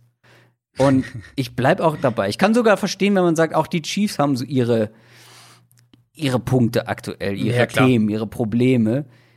Aber auch bei den Broncos, ich hatte nie das Gefühl, dass sie das irgendwie verlieren könnten. Mm. Die bewegen den Ball einfach zu gut. Du kannst es kaum verteidigen. Aber eine Sache fällt jetzt schon häufiger mal auf. Wie ich finde, je kürzer das Feld wird für diese Chiefs Offense, desto schwerer tun sie sich. Klar, diese Big Plays übers halbe Feld, alles schön und gut. Aber in der Red Zone, wie gesagt, je kürzer das Feld wird, je näher sie an der, an der gegnerischen Endzone dran sind, alles, was mit Short Yardage zum Beispiel zu tun hat, ist schwierig, ein bisschen aktuell. Und ähm, Clyde Edwards Hilaire war ja dann kurzfristig nicht mit dabei. Ohne ihn sah das gar nicht gut aus. Mit ihm ähm, war es jetzt auch nicht berauschend. Ich habe immer das Gefühl, es ist dann so ein bisschen okay, wir haben jetzt nur noch 20 Yards zur Endzone. Das ist so ein bisschen, das ist zu einfach für die Künstler um Mahomes und Tyreek Hill und Kelsey. Ja gut, der ganze Speed und so greift natürlich auch weniger. Also ja. viel von dem, was sie ja eben auch machen, mit gerade auch mit Hill und, und Hartman, selbst wenn die den Ball nicht bekommen, sind ja eben ähm, irgendwelche Motion-Pakete oder irgendwas, um eben die Defense sozusagen dazu zu bringen, auf irgendwas anzuspringen, damit dann vielleicht der Platz für Travis Kelsey entsteht oder was auch immer. Ähm, das ist natürlich, ja, und wir, also das ist schwieriger in der Red Zone und wir sehen ja da auch, dass sie da echt viel rumprobieren. Also sie, da, da haben sie ja jede Woche irgendwie gefühlt ein neues Trick-Play oder ein anderes Play-Design, was sie irgendwie versuchen, da dann in der Red Zone einzubauen. Ja. Ähm, aber machst du dir ansonsten Sorgen? Ähm, was heißt Sorgen machen? Das ist übertrieben. Aber siehst du eine Chance für die Dolphins, diese, ähm, diese Chiefs Offense irgendwie zu limitieren? In der ja, Theorie. Ich, ich ich, also ich bin sehr gespannt, wie sie es defensiv spielen wollen, weil die Spiele, in denen Miami defensiv wirklich dominant war, ähm, jetzt mal die Bengals so ein bisschen außen vor mit Brian Allen, aber in den Spielen, wo sie defensiv wirklich dominant war, da haben sie den Quarterbacks eben mit dem Blitz auch jede Menge Probleme gemacht. Das war. Aber der machst du bei Mahomes ja nichts. Richtig, ganz genau, ganz genau. Ähm, aber wenn man sich mal die Dolphins-Spiele anschaut, das war gegen die Jets zweimal so, das war gegen die Chargers so, das war gegen die Rams so. Und wir haben eben auch gesehen, was passiert, wenn sie blitzen wollen und es nicht erfolgreich ist. Das hat gegen Arizona hat sie das unheimlich viele Big Plays gekostet. Gegen Denver, die Broncos haben das im Laufe des Spiels besser in den Griff bekommen und gerade diese ja, diese Cover Zero Looks haben sie dann sehr gut äh, sehr gut bespielt, so rum. Uh, und dann bekommt die Defense eben auch schnell Probleme. Und da, genau, hast du schon gesagt, das das Thema mit Mahomes eigentlich. Ich hatte das, glaube ich, vor zwei oder drei Wochen schon mal ein bisschen genauer ausgeführt. Teams blitzen die Chiefs auch schon immer weniger, weil es halt meistens echt verheerend endet. Also Mahomes dieses Jahr gegen den ja. Blitz, ich habe es jetzt nochmal nachgeschaut, neun Yards pro Pass, das ist fast ein Yard mehr, als er, äh, als er hat, wenn er nicht äh, geblitzt wird. 14 Touchdowns, keine Interceptions und eine höhere Completion-Quote, als wenn er, wenn er nicht geblitzt wird. Das ist schon sehr ungewöhnlich auch. Ja, also die haben einfach zu viele Antworten mit Mahomes selbst, mit dem ganzen Quick Passing Game, mit eben den ganzen Motion Sachen, mit diesen unzähligen Screen Designs, die Kansas City ja sowieso äh, in der Offense hat. Und dann bin ich eben echt gespannt, wie der Plan B aussieht, weil also die Dolphins haben gute Cover Corner Outside, überhaupt keine mhm. Frage. Ich glaube, Nick Needham im Slot, das könnte so ein Problem werden in dem Spiel. Und dann eben bei jeder Defense die Frage, was fällt dir gegen Travis Kelsey ein? Also Travis Kelsey ähm, übrigens auf Platz zwei aktuell in Sachen Receiving Yards als ja. Tight End. Das muss man sich mal vorstellen. Das ist, das ist halt, ja. Gab's das schon mal? Also ähm, also wenn das so wirklich dann letztendlich auch ins Ziel kommt. Also Müssen wir mal checken, vielleicht irgendwie Tony Gonzalez Jahren oder so. Ja, stimmt. Aber, der hatte auch immer ja, viele Yards. Ja, aber trotzdem. Platz, ist schon also, echt extrem mehr als irgendwie, keine Ahnung, Hopkins und wie sie alle heißen. Ja, äh, ja. Gut, da von den Top-Receivern sind auch einige verletzt gewesen. Aber auch mehr als ein Devonta Adams beispielsweise. Das ist schon. Und Hill übrigens auf Platz 3. Nur mal so. ja, es ist gut, es äh, spiegelt, glaube ich, wieder, wie die Offense auch funktioniert. Ja. Ähm, was Miami oder sagen wir es so, also was Miami, denke ich, schafft, wenn, selbst wenn sie vielleicht nicht mit ihrer Aggressivität das Spiel diktieren können, und ich glaube, das werden sie nicht können, ähm, ist, dass sie zumindest sich in ihren Matchups auf die Mitte des Feldes konzentrieren können. Weil outside mit Xavier Howard, mit Baron Jones haben sie eigentlich gute Matchups für sich. Mhm. Sprich, ich denke, wir werden gerade aus der Man-Coverage heraus werden wir sicher einiges an Double-Teams gegen Hill ähm, und auch gegen Kelsey sehen. Das wäre so die, die Vermutung, Patriots wurzeln, äh, was machen die gerne? Die spielen ja dann gerne mal diese, diese, also entweder, dass sie einen Spieler doublen oder auch wirklich zwei. Miami hat eben außerhalb von Ogbar nicht die individuelle Pass-Rush-Qualität, um mit dem Foreman-Rush durchzukommen. Sprich, du musst andere Wege finden. Und wenn du, wenn wir dann auch noch sagen, Blitzen ist nicht wirklich der Weg, dann muss es eben über die Coverage anderweitig funktionieren. Und ich glaube, da hat Miami schon Matchups outside, die okay sind. Ist eben die Frage, was ihnen in der Mitte einfällt, gerade mhm. eben gegen, gegen Hill aus dem Slot und vor allem auch gegen Kelsey. Ja, wie gesagt, die Chiefs sind schon durch. Vielleicht ist das eine Chance für die, für die nächsten Teams in den letzten vier Wochen. Ich meine, inwiefern kann man das komplett abstellen, dass man denkt, ja, okay, ja, okay, es geht noch um viel, ne, mit dem, mit dem. Die Nummer 1 Seed ist halt schon. Die Nummer ja. 1 Seed ist nochmal ein Gamechanger. Aber trotzdem vielleicht so ein paar Nachlässigkeiten hier und da. Ja, und, und Chiefs, weißt du, gegen wen die nächste Woche spielen? Äh, ja, weil ich habe für das G Falcons? Nee, gegen Ah, nee, das ist übernächste Woche. Saints. Gegen die hm. Saints. Das heißt, vielleicht ist da, was wir bei Kansas City doch auch schon ein, zwei Mal hatten dieses Jahr, ist da so ein bisschen die, die Konzentration schon bei einem anderen Spiel. Ah, das ist die Theorie. Verstehe. Wer weiß. Also wir hatten ja diese Spiele von den Chiefs dieses Jahr, wo man so den Eindruck hatte, sind die jetzt wirklich zu 100 Prozent hier gerade auf dem Platz. Das ja, ja, absolut. Gerade zu Beginn der Saison, wo ich immer wieder gesagt ja. habe, hier, äh, sie kommen nicht aus dem Quark, beziehungsweise was ist das Sand im Getriebe? Ja, vielleicht ist das, vielleicht ist das hier so ein Spiel, wo die Dolphins überraschen können, aber dafür muss Tour dann auch vielleicht etwas mehr oder etwas besser als solide spielen.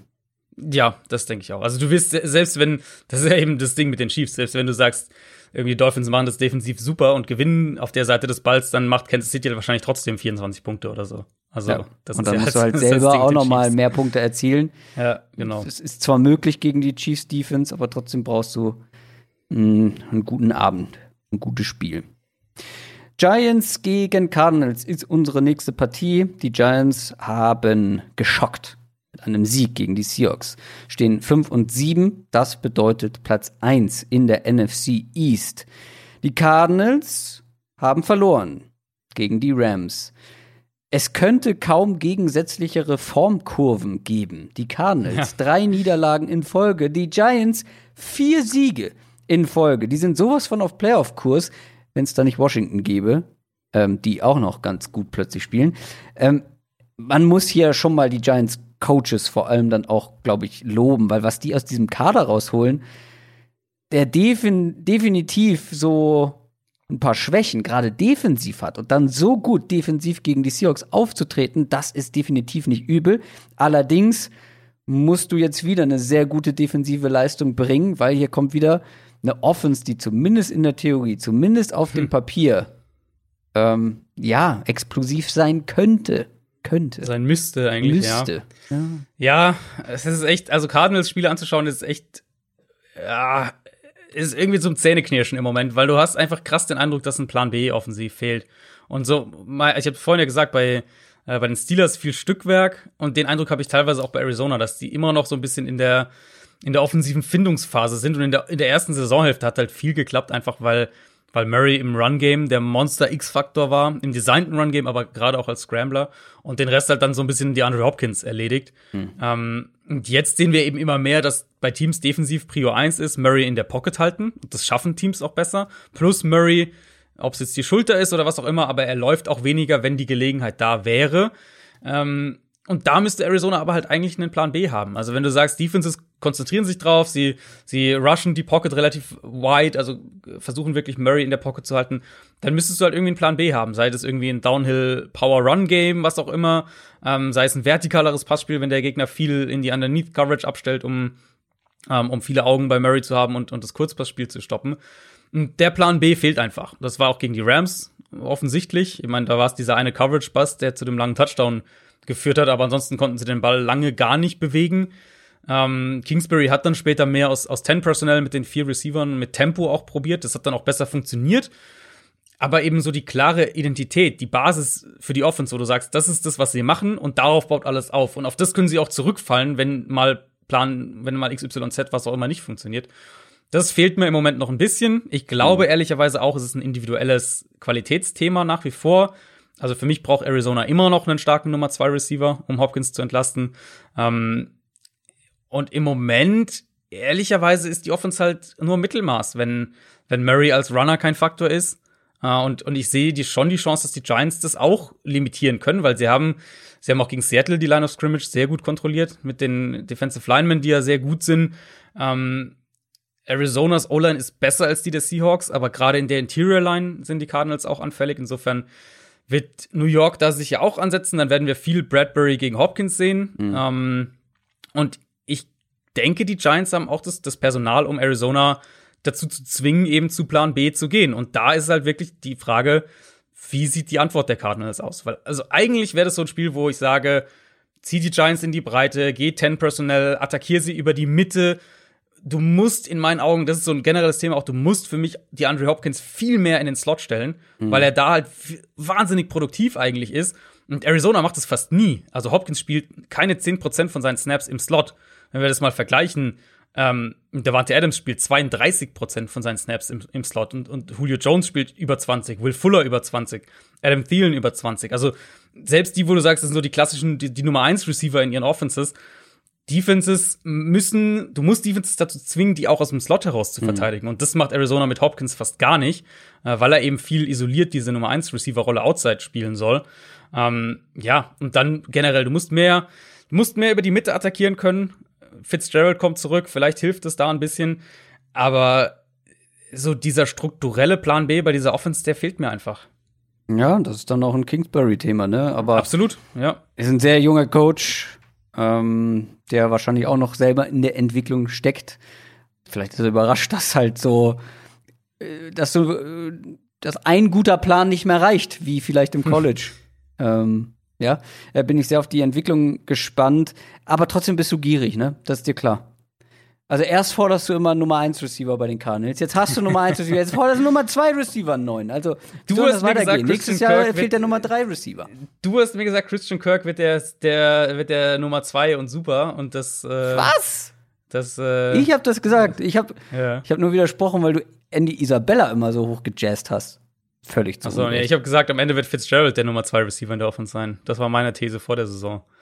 Ja, und jetzt ist so eine Mischung aus Kirk und Fitzgerald. Ja, und das ist halt nicht gut. Also, das, das ist nämlich auch wirklich, das ist auch wirklich Teil des strukturellen Problems in meinen Augen, dass wenn du eben Arizona hat im Prinzip keine, keine Nummer 2 Receiver, sie haben halt einen Haufen Nummer 3 Receiver und dadurch wird halt noch mehr auf Hopkins abgeladen.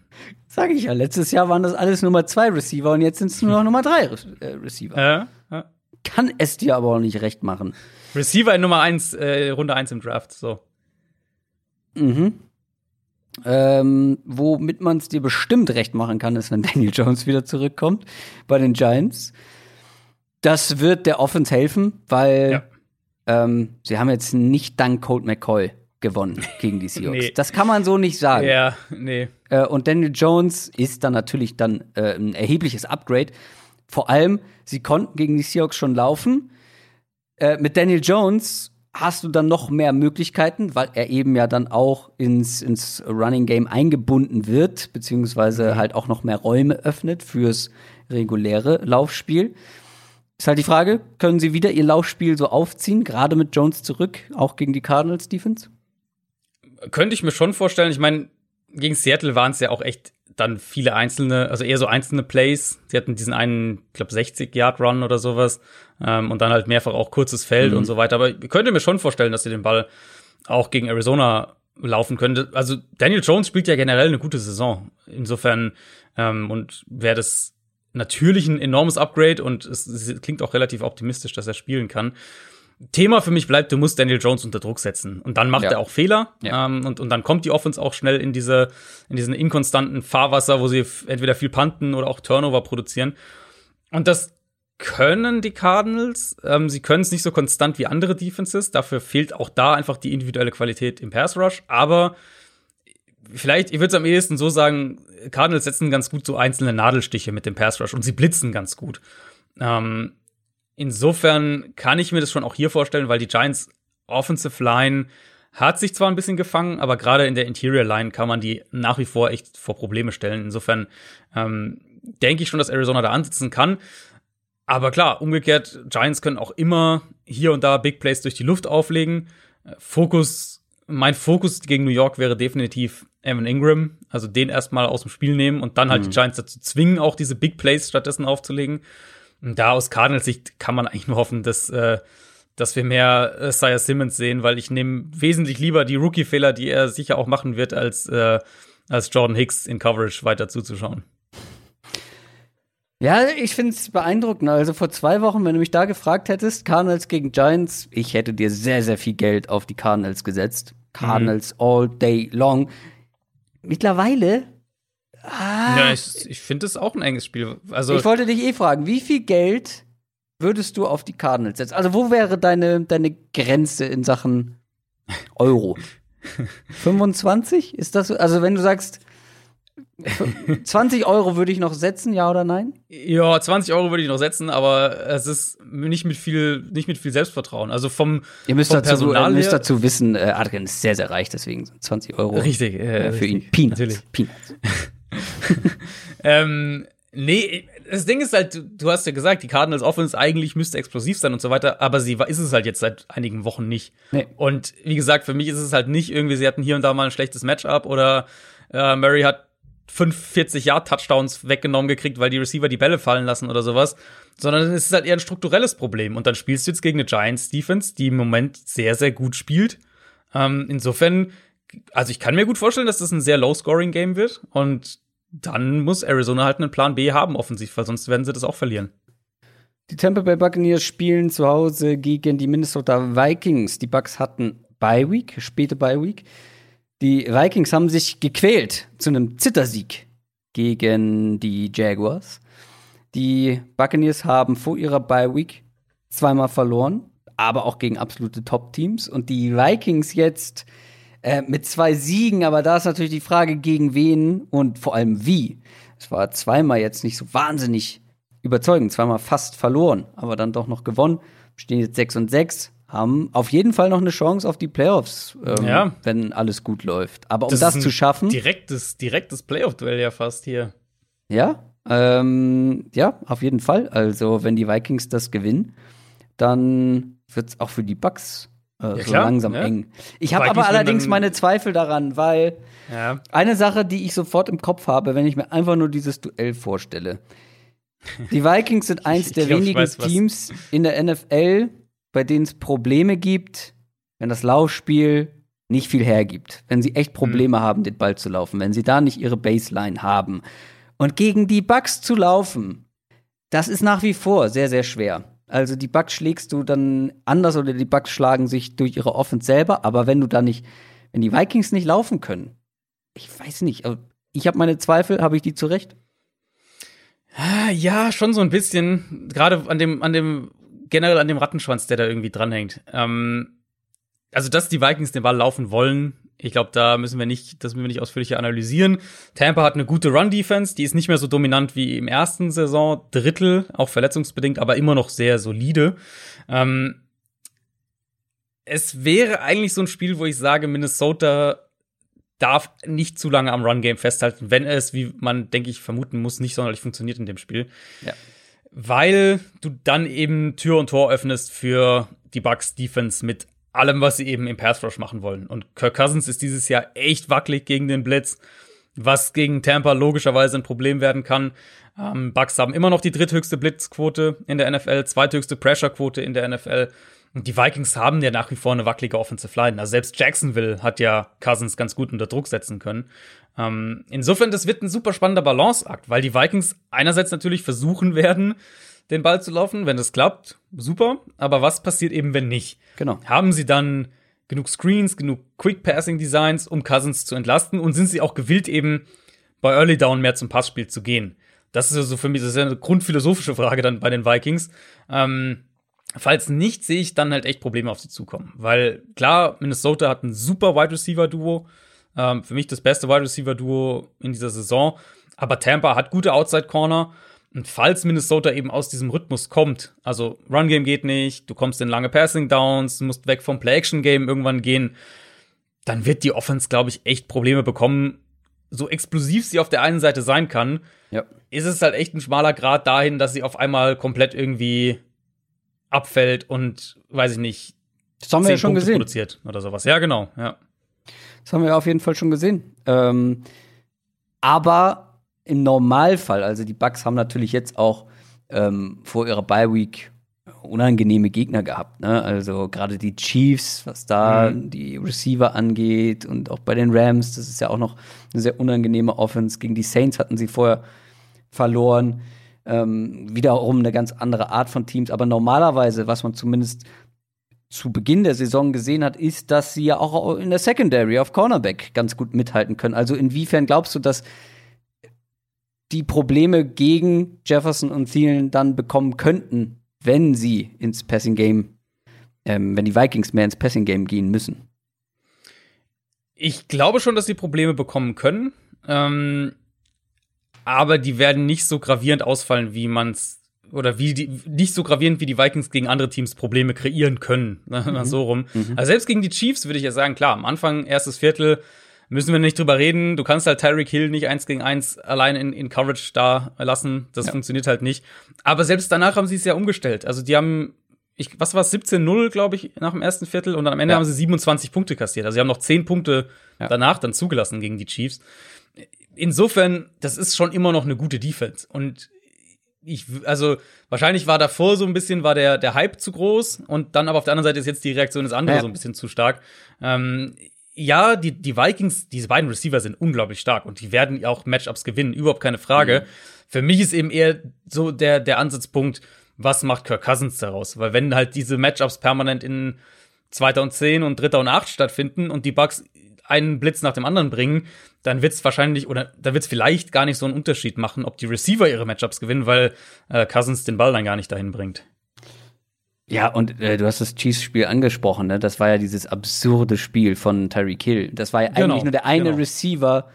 Ähm, Oder auch nur ein Viertel, ja. Es war ja wirklich nur ein, das war das erste ja, Viertel. er hat danach auch nochmal, also der ist insgesamt auf 269 Yards geguckt. Ich habe gerade nochmal nach. Äh, das aber es, waren es nicht irgendwie 204 nach dem ersten Ja, ja, Viertel oder sowas? Kann gut sein. Er hat später auf jeden Fall nochmal einen äh, Touchdown gefangen, Mhm. auch nochmal einen 20-Yard-Ball. Also, äh, das war ja nur einen, ein Receiver, der sie da zerstört hat und ja auch ein ganz anderer Typ Receiver. Also, Thielen und Ja, und Jefferson genau, haben ja ganz andere genau, Qualitäten. Äh, und vor allem nicht den, den Speed. Ähm, ja, Bucks Offense auf der anderen Seite ist so ein bisschen wie bei den Cardinals, hat nicht so funktioniert, wie sie funktionieren könnte, beziehungsweise sollte. Sie hatten jetzt eine Woche Zeit, vielleicht auch was zu verändern, weil da stimmten ja, wir haben es mehrfach angesprochen, da stimmten einfach grundsätzlich so ein paar Dinge nicht. Mhm. Was würdest du ändern oder was würdest du gerne sehen, sehen, was sie geändert haben? Und vor allem jetzt mit Blick auch auf die wirklich wackelige Secondary der Vikings. Da Ja. können ja wirklich auch die schlechteren Passing Offenses ganz Absolut. gut äh, den Ball bewegen. Also vor allem auf dem Papier dieses Matchup äh, mit den Receivern der Bucks. Ich weiß gar nicht, um wie es um äh, Godwin steht. Ich glaube, er wackelt noch, aber äh, ja, Ich muss glaube, man er hatte ja irgendwas mit Report schauen. Zeigefinger, gebrochener Zeigefinger Ja. oder so. Äh, will jetzt nichts Falsches sagen, aber irgendwie sowas war mir da noch im Kopf. Ähm, aber Godwin, Evans, Antonio Brown ist da, Gronk und die alle gegen diese Secondary, das ist ja auf dem Papier ein, ein katastrophales Matchup für die Vikings. Ja, total. Und da sind wir, also wir haben ja recht viel über die Bucks äh, Offense gesprochen, die letzten paar Wochen, äh, letzte Woche nicht, aber die zwei Wochen davor. Ja. Ähm, generell für mich, also eigentlich kann es hier keinen Grund geben, warum Tampa nicht in dem Spiel rauskommt, den Ball 45 Mal wirft und Minnesota damit 35 Punkte einschenkt oder so. Doch, weil, sie unbedingt Ronald Jones 80 Ja, Mal auf den Ball äh, geben genau. wollen. aber das ist ja kein guter Grund. Ähm, Das ist richtig. also Vikings haben sich defensiv ein bisschen stabilisiert. Cam Danzler spielt ganz gut. Kendricks natürlich, der kurzfristig gegen Jacksonville ausgefallen ist, das hat man deutlich gemerkt. Ähm, da muss man mal abwarten, wie die, wie die Wade unter der Woche so reagiert. Auch Jeff Gladney, der Slot Corner hat auch Wadenprobleme, auch da noch ein Fragezeichen dahinter. Aber generell diese, selbst dieses, sie haben sich jetzt ein bisschen stabilisiert, selbst das steht ja immer noch auf wackeligen Beinen, weil wir reden wir immer noch von Chris Boyd als Nummer zwei Corner und ja, ein gutes Safety-Duo, aber Minnesota sollte in, in Coverage nicht ansatzweise die Feuerkraft haben, um mit den Bucks Receivern mitzuhalten. Plus, sie haben ja eben auch nicht den Pass Rush, sprich Tom Brady hinter einer guten Offensive Line müsste eigentlich Zeit haben, um, äh, um diese Matchups auch auszunutzen. Also wenn Tampa Bay es schafft, in dem Spiel wieder permanent bei First Down den Ball zu laufen und zwar ins Nichts zu laufen, um sich dann irgendwie in selbst das Leben schwer zu machen, dann müssen wir danach noch mal über die Bugs Offense reden. Aber eigentlich darf es hier keine Ausreden geben, warum Tampa Bay nicht locker über 30 Punkte geht gegen diese Defense. Ja, ich sehe hier auch wenig äh, Möglichkeiten für die Vikings. Einfach zu viele Matchups, die ja. in der Theorie gegen sie sprechen. Ähm, aber wenn die Bucks das verlieren, dann äh, und die Vikings vor allem das gewinnen, ich glaube, dann sind sie ja sogar Rekord gleich. Ja, ja, genau. Deswegen meine ich ja vorhin. Genau, dann sind sie Rekord gleich und dann ist das ein enges Rennen. Und dann sind, hätten sie den, den Tiebreaker natürlich auch, also die Vikings, wenn sie das gewinnen. Sprich, ja. äh, dann, dann, dann wird es schon kritisch für Tampa. Uiuiui. Uiuiui. Kommen wir zu den Las Vegas Raiders und den Indianapolis Colts. Die Raiders hätten beinahe den Jets den ersten Sieg geschenkt. Wir haben in den News ja schon drüber gesprochen. Stehen 7 und 5 und die Colts ja, mit, mit einem blauen Auge davongekommen gegen die Texans. 8 und 4. Die Colts sind äh, voll auf Playoff-Kurs, beziehungsweise auch das ist ja wieder ein direktes Duell um die Playoffs. Ja, Diesmal nur absolut. in der AFC. Also absolut um genau zu sein, siebter gegen achter in der AFC. Und die, die Colts können, das könnte sowas sein, wo die Colts so ein bisschen die halbe Miete einfahren Richtung Playoffs, ja. weil wenn die das gewinnen, dann haben sie die Raiders quasi weg. Also die Raiders können dann, werden die Colts dann nicht mehr einholen. Äh, und umgekehrt natürlich, Raiders selbst müssen es gewinnen. Und wenn sie es gewinnen, dann gleiches Szenario ziehen sie gleich und haben den Tiebreaker gegen die Colts. Ja. Aber dafür müssten sie gewinnen. Und äh, ich bin ja, ich bin ja bei beiden Team, Teams etwas skeptischer diese Saison, aber bei den Raiders ja noch ein gutes Stück mehr. Und ich frage mich einfach, wie diese Defense denen dann am Ende noch genug Spiele gewinnen soll, beziehungsweise wie soll diese Defense gegen mhm. bessere mhm. Offenses aussehen. Und ja, Rivers und Co., die waren jetzt gegen die Texans nicht wahnsinnig überzeugend, aber es wird jetzt vor allem nicht unbedingt schwerer, weil diese Raiders Defense, ja. boah, boah, ja, da, da ist Punkt, da höre ich auf. Der Satz zu Ende. Ja. Ähm, ja, ich glaube, man muss sich bei den Raiders einfach eingestehen, auch ich mir, ich war vielleicht auch ein bisschen zu positiv vor ein paar Wochen noch. Also auch ist hier natürlich ähm, auch ist also hier nicht natürlich du, nicht, nicht, du auch, nicht du auch. Also man muss äh. zugeben, ich war bei manchen Teams zu optimistisch. Cardinals allen voran, da warst du zu Recht pessimistisch, aber die Raiders, äh, den habe ich es nie so richtig abgekauft. Es stimmt, ja, absolut. ähm, also die, die können offensiv echt Spaß machen. Da, da bei der Aussage bleibe ich. Das haben wir da muss aber gesehen. so viel zusammenpassen einfach.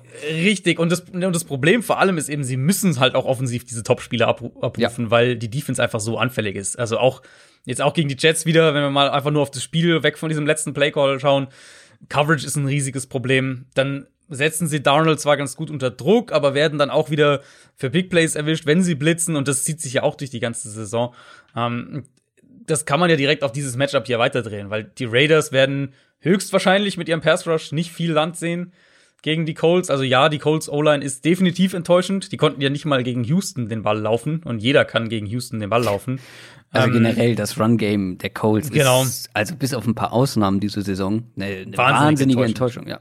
Ja, total. Ähm, und auch da Verletzungen ein Thema. Natürlich, Anthony Costanzo haben wir ja schon angesprochen letzte Woche.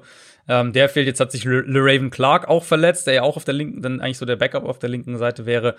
Ähm, aber die Raiders haben eben nicht die, die, die Pass-Rusher, um das signifikant auszunutzen. Insofern, also sicher, du wirst da versuchen, ich denke mal, Chess Green wird irgendwie Left Tackle spielen, du wirst den sicher versuchen, mal äh, ordentlich unter Druck zu setzen. Mhm. Aber die Colts werfen den Ball ja auch recht schnell und Indianapolis setzt ja eben im Passspiel auch genau da an, wo die Raiders besonders verwundbar sind in Coverage, nämlich dieses Underneath-Level. Linebacker, Joiner im Slot. Da sollte Indianapolis eigentlich mit, mit Heinz, mit Pittman, auch mit den Titans Matchups finden, die Rivers auch konstant ausnutzen kann und dann gewinnt irgendwie Hilton zwei, dreimal tiefer und da, das ist schon so, das ist schon so das halbe Spiel dann, weil du dann offensiv wahrscheinlich, weiß ich nicht, über, über 24, 25 Punkte gehst. Also die Raiders Defense ist halt einfach zu schlecht, um, damit das Team gut sein könnte. Ja, und gerade der Punkt, den du angesprochen hast, die Mitte des Feldes im Passspiel, Da haben sie sich einen Corey Littleton geholt, der Ja. die letzten Jahre einer Ja. der besten war, was das angeht. Einer der besten Coverage-Linebacker. Und er spielt eine katastrophale Saison. Ja. Das Katastrophale Saison. schwer auch zu erklären. Also da habe ich auch wirklich keine Antwort dafür. Ja, Jonathan Abram in seinem ersten richtigen Jahr, der Safety, jetzt auch nicht überzeugend. Es ist, ähm, ja, da kommt einiges zusammen. Äh, da gibt's jede Menge Arbeit für die Raiders und wie gesagt, für mich stehen die viel zu gut da mit diesem Rekord aktuell, aber das könnte sich noch ändern, angefangen halt mit den Colts.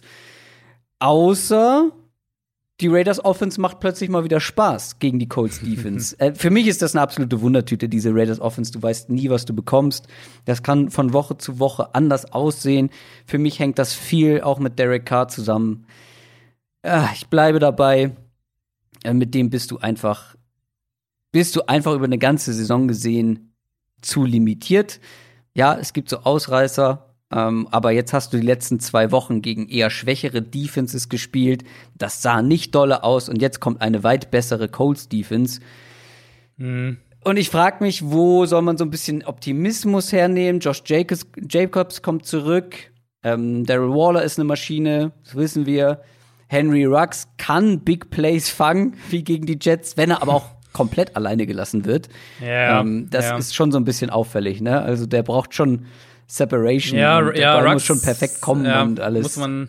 Ist, ist doch ist eigentlich komisch, weil er eigentlich, das war ja eine seiner Punkte im, im College, wo wir gesagt haben, der, klar, der hat den Speed, aber der hat auch Ja. echt viel so Contested-Dinger gefangen über die Mitte. Ja, aber vielleicht ist das dann In der NFL. Unterschied, ne? College, NFL, das Ja. ist dann nochmal eine andere Gewichtsklasse vielleicht. Also generell, was ich aus diesen zwei Drafts, die wir jetzt wirklich sehr, sehr intensiv äh, gecovert haben, mitnehme, ist, dass diese, diese schmalen und Henry Rux deutlich, deutlich muskulöser und physischer als jetzt ein Marquise Brown beispielsweise. Aber was ich mitnehme, ist, dass die es echt noch mal eine Nummer schwerer haben in der Hm. NFL als die die DK Metcalfs, die T Higgins dieser dieser Da werden wir eine Welt. sehr, eine sehr interessante Diskussion führen, falls du dir schon mal Devonta Smith angeschaut hast. Ja. Äh, ja, den habe ich ja, den, den sieht man ja, hat man Ja, letztes Jahr schon gesehen, wenn man. Alabama-Spiele angeguckt Aber hat. der wird halt, also der, das ist ein legitimer Heisman-Kandidat dieses Jahr. ja, ja, das habe Und ich mitbekommen, dass der das wirklich. ist echt spannend, ja. Ja, aber trotzdem, äh, Hollywood Brown hat im College alles zerstört mit seinem Speed. Mhm. Bei Henry Rux kam sogar noch die Contested und physische äh, Komponente mit dazu. Und beide haben erhebliche Probleme in der NFL. Ja, nee, es, es stimmt, absolut. Also ich überlege auch jetzt gerade, wir haben über einen vorhin schon gesprochen, Andy Isabella. Jalen Rager übrigens noch so einer, der auch Ja. viel über seinen Speed kam und im College super aussah, den ich sehr Ja. mochte. Noch so einer, Ja. der Probleme hat. Gut, da hängt vielleicht noch einiges Ist natürlich auch noch früh, Umständen ne? zusammen. Also ist früh der, wir geben den, Karriere. wir wollen hier noch keinen abschreiben. Ja, ja, klar. Also man sieht auch bei vielen Speedstern, dass sie erst so ein bisschen brauchen, Genau. um reinzukommen. Ich glaube, Tyreek Hill war die ersten Jahre ja auch nicht so doll, ne?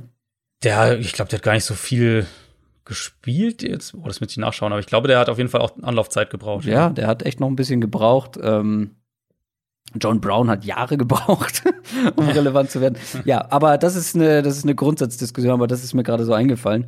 Ähm, so als Learning Hm. bei den, bei den Pre-Drafts. Ähm, wo war ich? Ach so, Optimismus für die, für die äh, Raiders, Raiders. Offense. Ein gutes Matchup könnte äh, an der Line sein, äh, mit der eigenen O-Line gegen die D-Line der Colts, wenn sie, wenn die Raiders das einigermaßen im Griff behalten können, dieses Matchup, dann haben wir schon mehrfach gesehen, dass die Colts dahinter in der Defense Mhm. auch Probleme bekommen, wenn sie eben mit ihrem Foreman Rush nicht so wirklich für Druck sorgen können.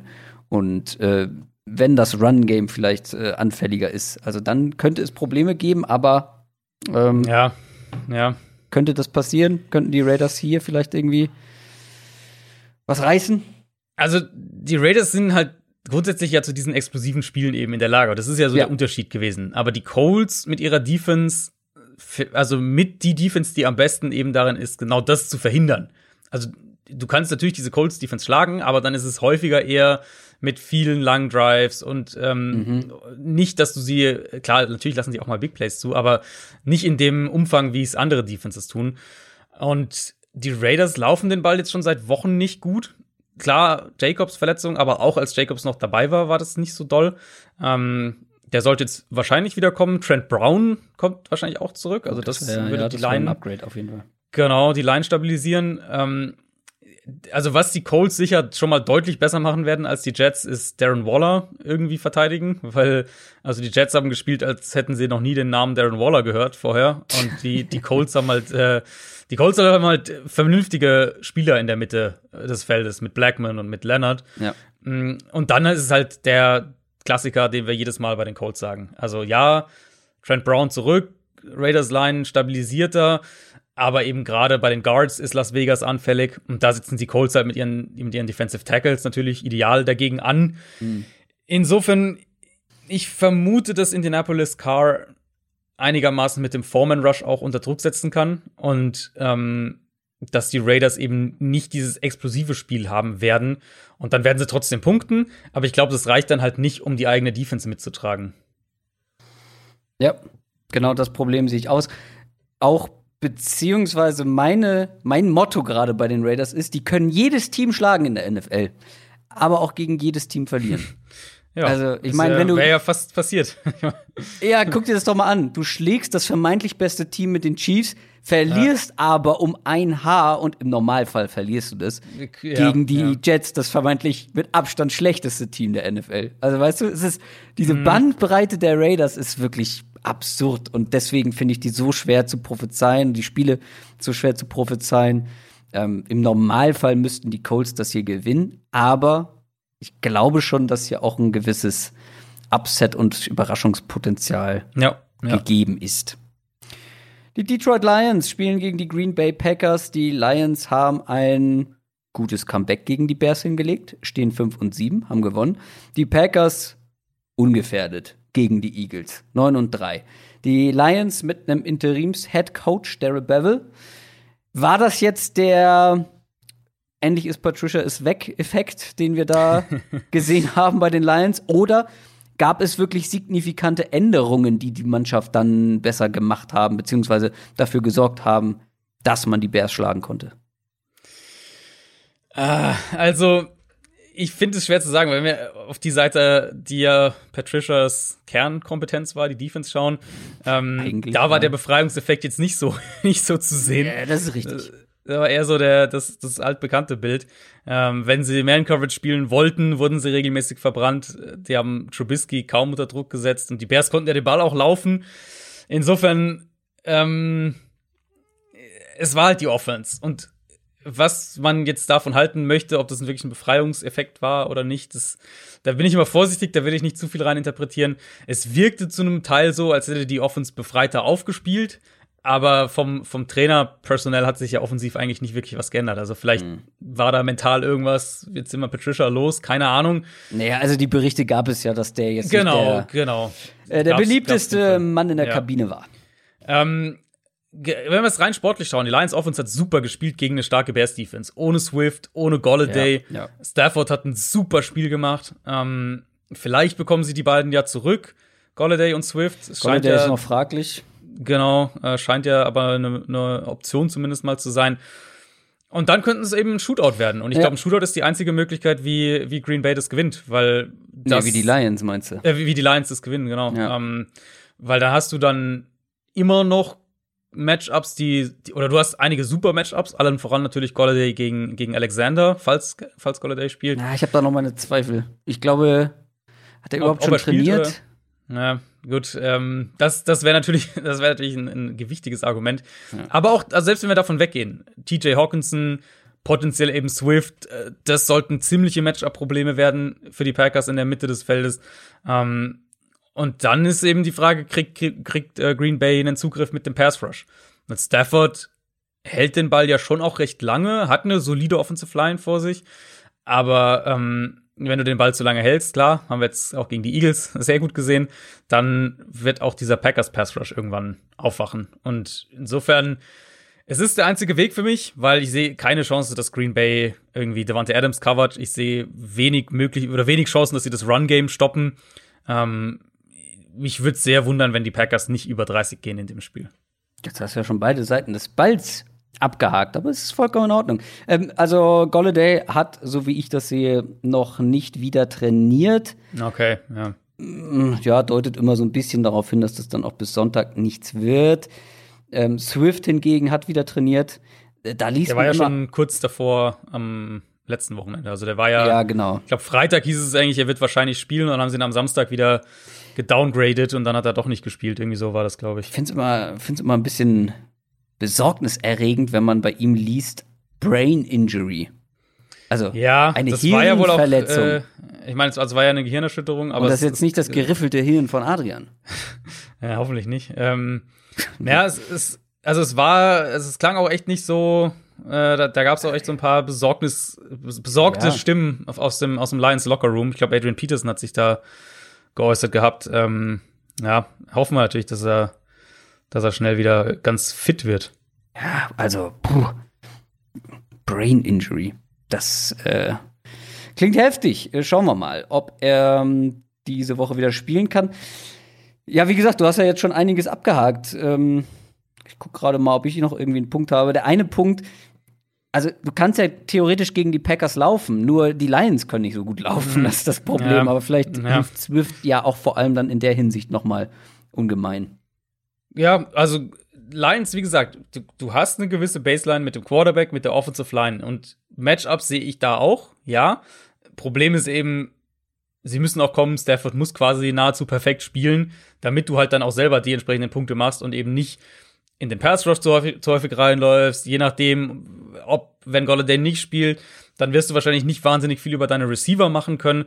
Und umgekehrt gibt's halt einfach zu viele Ansätze Also- für mich, weil ich, ich sehe, also wenn sie Lions wieder Man-Coverage spielen, selbst wenn sie Devante Adams doppeln, glaube ich, wird es wahrscheinlich nicht sonderlich funktionieren.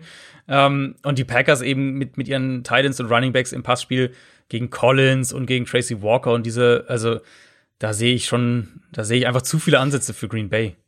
Also einzige Möglichkeit, die ich mir vorstellen kann, ist zum einen, wie du schon gesagt hast, ein Shootout, in dem dann die, Mhm. die Lions ganz gut mithalten, wenn Golladay spielt. Ohne Golladay grundsätzlich dann auch in einem Shootout schwierig oder schwieriger für die Lions.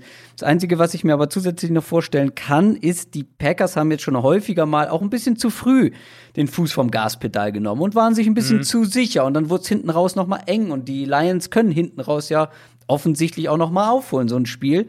Das wäre so ein, das wäre so ein Szenario, was ich mir vorstellen Ja. könnte. Die, die Packers gehen irgendwie mit zwei Scores in Führung oder sind zwei Scores vorne, keine Ahnung. Ähm, und ja, lassen das so ein bisschen vor sich hin trudeln. Und am Ende äh, im vierten Viertel heißt es dann, oh, Moment mal, wir müssen jetzt doch noch mal. Ja, und das darfst du natürlich, das darf dir nicht passieren, wenn, wenn die Lions Offense so spielt wie äh, letzte Woche. Weil, also die Bears Defense ist natürlich besser als die der Packers. Und das war schon ziemlich ordentlich, was Detroit da offensiv gemacht hat. Eagles gegen Saints. Die äh, Philadelphia Eagles haben ihr viertes Spiel in Folge verloren gegen die Packers. 3, 8 und 1 äh, stehen jetzt. Und die Saints haben recht souverän gegen die Falcons gewonnen, stehen 10 und 2, neun Siege in Folge. Wir haben es besprochen, kein Carson Wentz bei den Eagles als Starting Quarterback. Also Mhm. kein Carson Wentz, zumindest zum Start der Partie. Mal sehen, was passiert.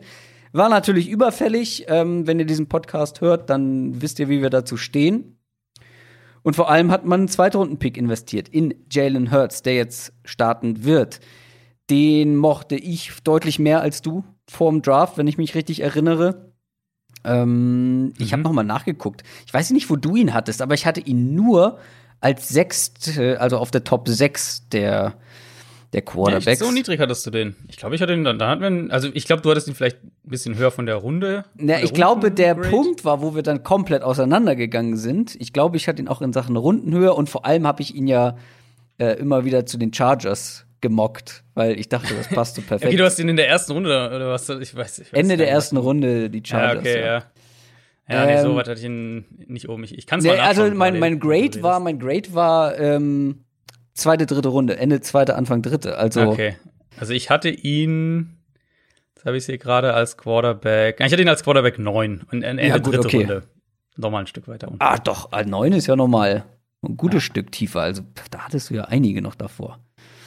Ähm, ja, und vor allem der, der Punkt, wo wir wirklich dann komplett auseinandergegangen sind, das weiß ich noch.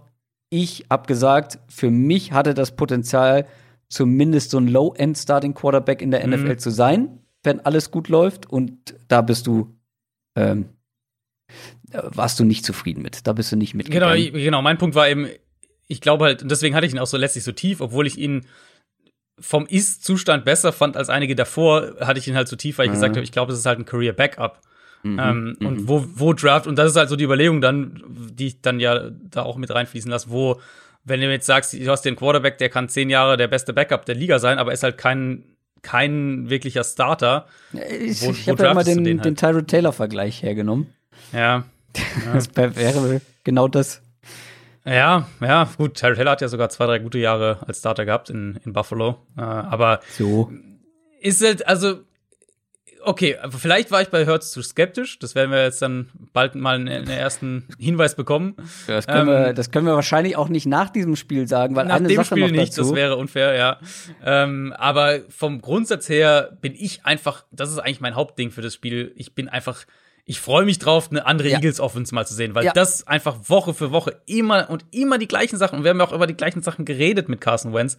Ähm, das ist einfach, also da wirst du ja wahnsinnig irgendwann. Insofern einfach mal eine andere Offense sehen, gucken, was ihnen einfällt, wenn sie jetzt einen Quarterback haben, der mobiler ist, der akkurater, glaube ich, auch ist und der wahrscheinlich den Ball auch einfach schneller wirft als Also- Carson Wentz. Ja, ähm, mobiler auf jeden Fall, auch wenn das ja so die letzte Stärke von Wentz noch war, ähm, dass er dann auch mal für einen First Down scramblen konnte. Aber das kann Jalen Hurts sowieso und noch besser. Grundsätzlich muss die Offense anders aussehen, weil du hast jetzt einen Quarterback, der, ich glaube, nicht ansatzweise den Arm hat, wie ein Carson Wentz ihn hat. Äh, Die Armstärke alleine, die Power. Ähm, ja, und vor allem, also ich war ja immer äh, begeistert von der Accuracy, die Jalen Hurts hat, wo wir uns einig waren. Und ähm, ich habe hier noch mal eine Zeile aus äh, meinem Pre-Draft, aus meinen Pre-Draft-Notizen mitgenommen, weil sie so gut für dieses Spiel passt. Ich habe geschrieben, sein Feeling fürs Spiel und äh, sein Feeling für die Pocket lässt zu wünschen übrig. Braucht einfach zu lange, um sich zu entscheiden. Spielt nicht mit Antizipation. Ein Receiver muss quasi offen sein, Mhm. damit er ihn auch anwirft. Genau. Und ein wichtiger Punkt hier in diesem Matchup, weil die Saints Defense ist nicht ein dankbar, ist kein dankbares Matchup für einen Start. Ähm, Gerade für einen Quarterback, der gerne etwas zu lange wartet. Gegen diese Saints Front hast du die Zeit nicht, um so lange zu warten. Also, wenn es richtig blöd kommt, Ja. wird's sehr unangenehm.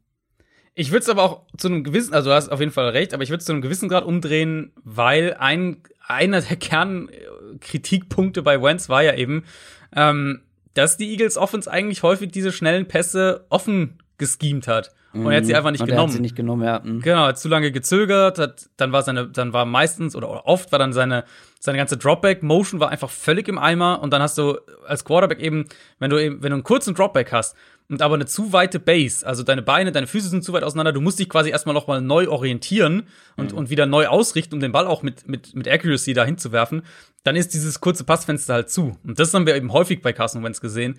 Und das wird, glaube ich, Jalen Hurts besser machen. Und deswegen glaube ich, dass die Offense Also er wird sicher seine Fehler machen und es wird sicher auch Probleme geben, aber ich glaube trotzdem, dass die Offense runterlaufen wird als mit Wentz. Äh, ich kann euch da auf jeden Fall, damit ihr vielleicht auch noch mal ein bisschen bildliches äh, Material zur Veranschaulichung dazu bekommt, äh, vom großartigen Brad Coleman ein Video empfehlen. Der hat sich, ich glaube, 20 Minuten ist das Video lang, äh, mit Wentz noch mal auseinandergesetzt und auch vor allem mit den Mechanics und was da falsch läuft und dann auch wirklich noch mal ähm, ja, verdeutlicht, was da an so, was so leichte falsche Fußstellungen ausmachen können. Ähm, Finde ich sehr spannend. Hat den wunderbaren Titel What Went's Wrong. Der ist einfach, der ist mit mir auf einer Wellenlänge. Der Mann. Klar. Sehr gut. Ähm, ja, also sehr gespannt, was da von Jalen Hurts kommt. Ähm, Gerade Jalen Hurts gegen Taysom Hill. Also, also das kann ja nur ein es großartiges Spiel werden. Weihnachten im, im Hause Kröger kommt dieses Jahr früher. Ja, ja, das es wird auch übrigens äh, Taysom Hill sein, höchstwahrscheinlich. Also es gab ja bei Breeze Anfang der Woche hieß es ja, oder beziehungsweise schon vor dem Spiel am, am, am letzten Sonntag hieß es ja, äh, könnte gut sein, dass er jetzt diese Woche zurückkommt, aber er wird wohl auch bis jetzt Mitte der Woche nicht trainieren und deutet sehr darauf hin, dass wir noch einmal Taysom Hill bekommen und dann Breeze. Und ich habe mir ja nicht nur Jalen Hurts in der Hörerliga geholt. Ich habe mir ja zur Absicherung noch einen zweiten Quarterback geholt. Natürlich. Drew natürlich. Brees aber. Nicht Taysom Hill, der ist ja vergeben, aber Drew Brees. Wenn ich am Finale mit Jalen Hurts oder Drew Brees auf die Treppe. Ach, das wäre so schön. Na, wenn, ähm, dann müsste es Taysom Hill sein. Wenn, dann muss es Taysom Hill sein. Den habe ich nicht. Das Ding ist ja auch, also da herrscht offensichtlich auch bei dir noch so eine kleine, ähm, ähm ein kleines Missverständnis. Ich, ich möchte den ja gar nicht als Starting Quarterback sehen. Nee, achso, nee, ich weiß schon, ich weiß schon. Du magst seine, das, was er, dass er alles kann, so ein genau, bisschen. Aber, ja. Genau. Also, ich bin jetzt gar nicht so euphorisch, Taysom Hill jede Woche als, als Starting Quarterback zu sehen. Aber was man dazu sagen muss, jetzt gegen die Falcons, da waren auch so ein paar Plays mit Antizipation dabei, mit Touch, genau das, was du eigentlich alles mhm. kritisiert hattest. Also, leichte Verbesserung. Die Falcons Defense nun gut, ja. Ähm, lasse ich mal so stehen. Jetzt kommt die Eagles Defense, gerade mit der Front.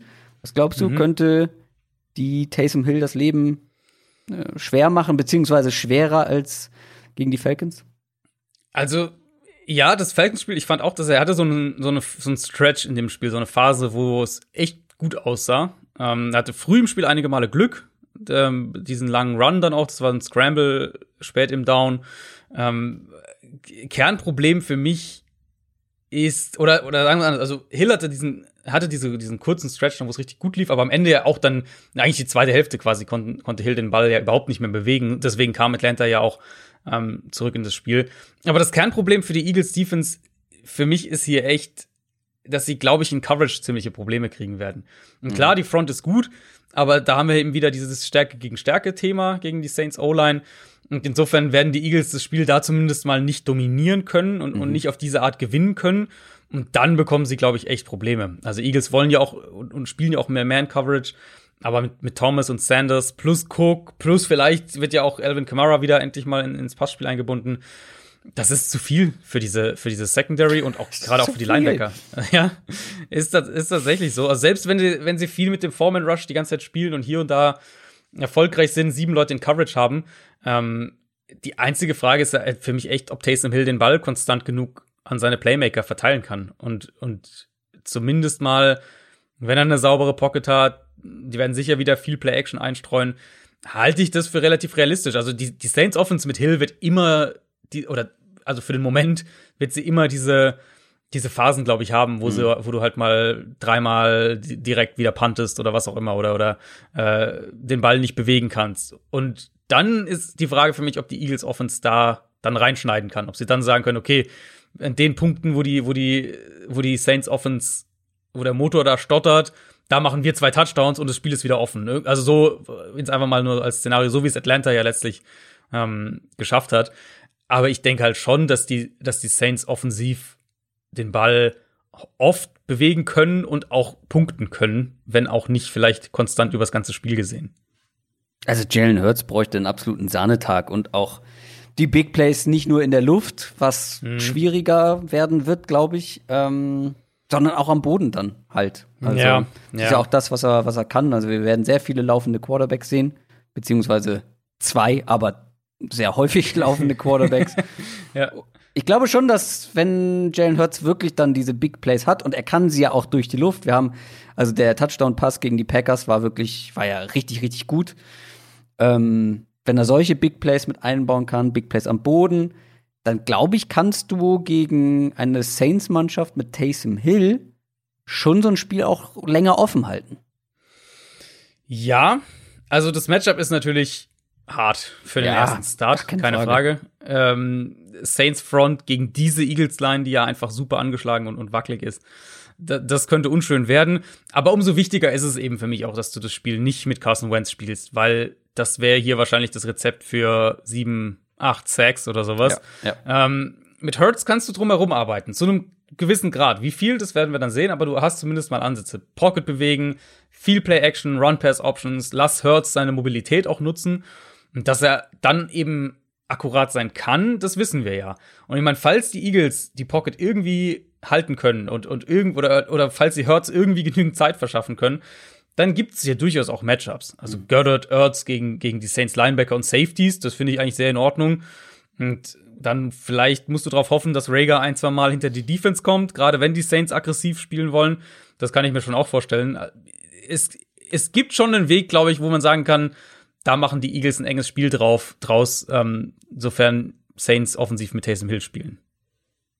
Die San Francisco 49ers spielen gegen Washington, gegen das Washington Football Team. Die 49ers hatten nie wirklich eine Chance gegen die Bills, stehen jetzt 5 und 7 und Washington, die hingegen haben den dritten Sieg in Folge geholt und zwar, wie ihr alle mitbekommen habt, überraschend gegen die Steelers. Die haben die Steelers gestürzt und stehen jetzt auch 5 und 7.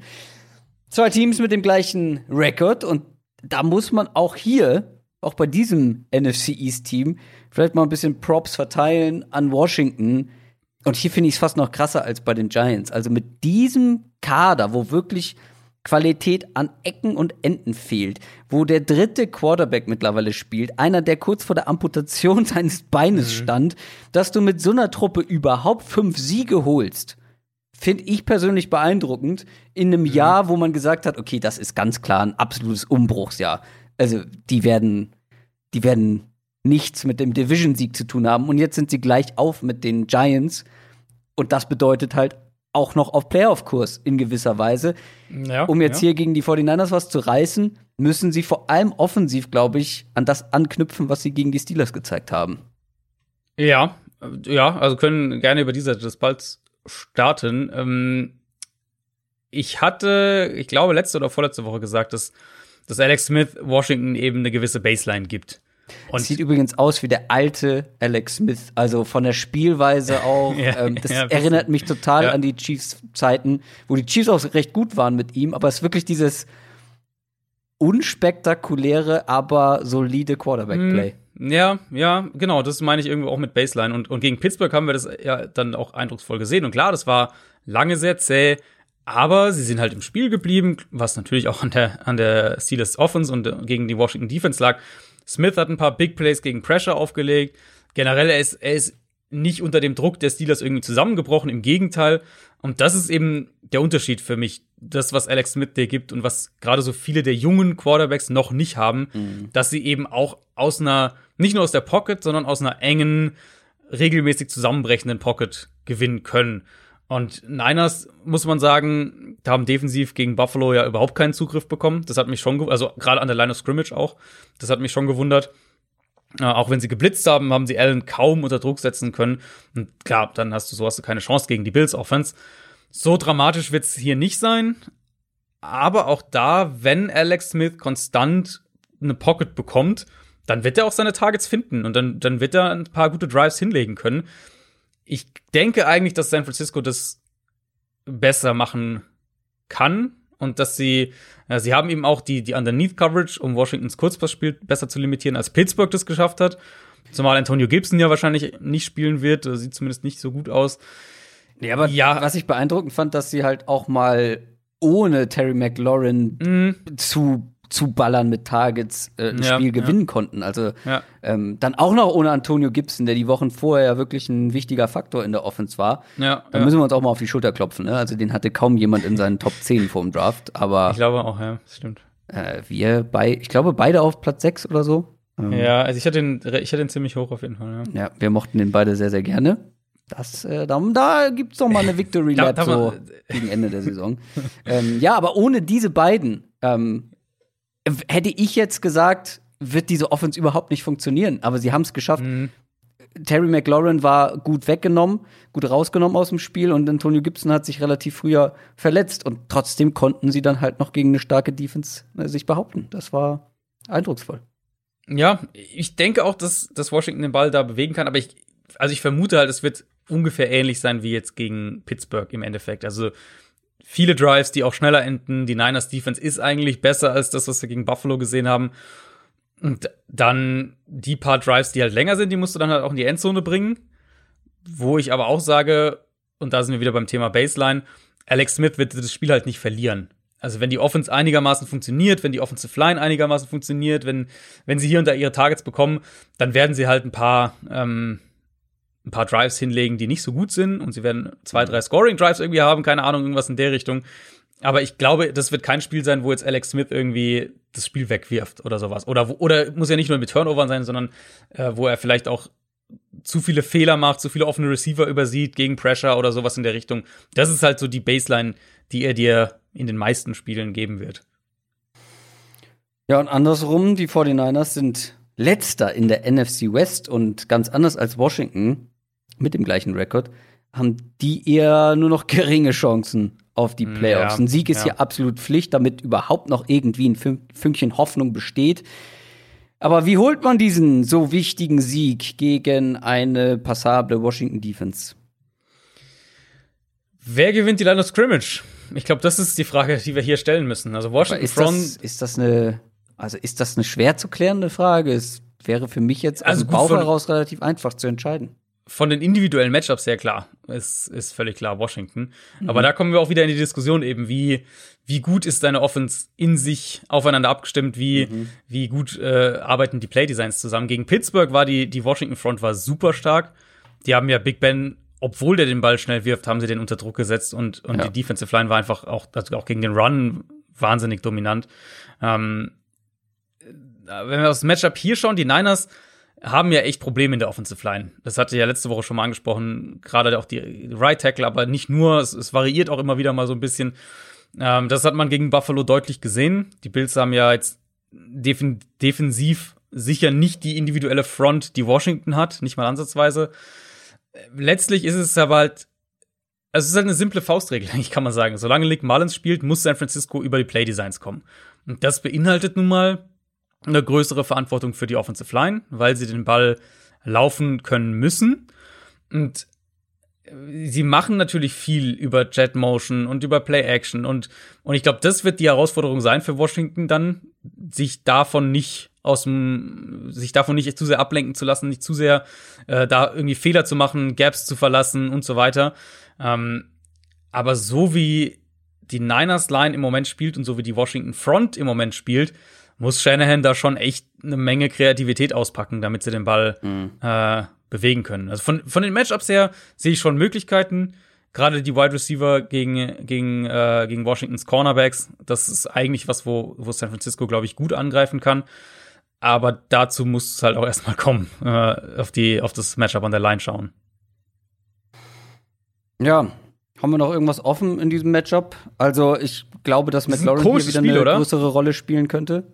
Müsste. Ich finde, es, ist ein komisches Spiel irgendwie. Also, ja. ich weiß, ich habe irgendwie, ich habe keinen, das ist so eins von zwei, drei Spielen diese Woche, wo ich kein Gefühl habe, wer das gewinnt, ehrlich gesagt. Ja, ja, kann ich verstehen.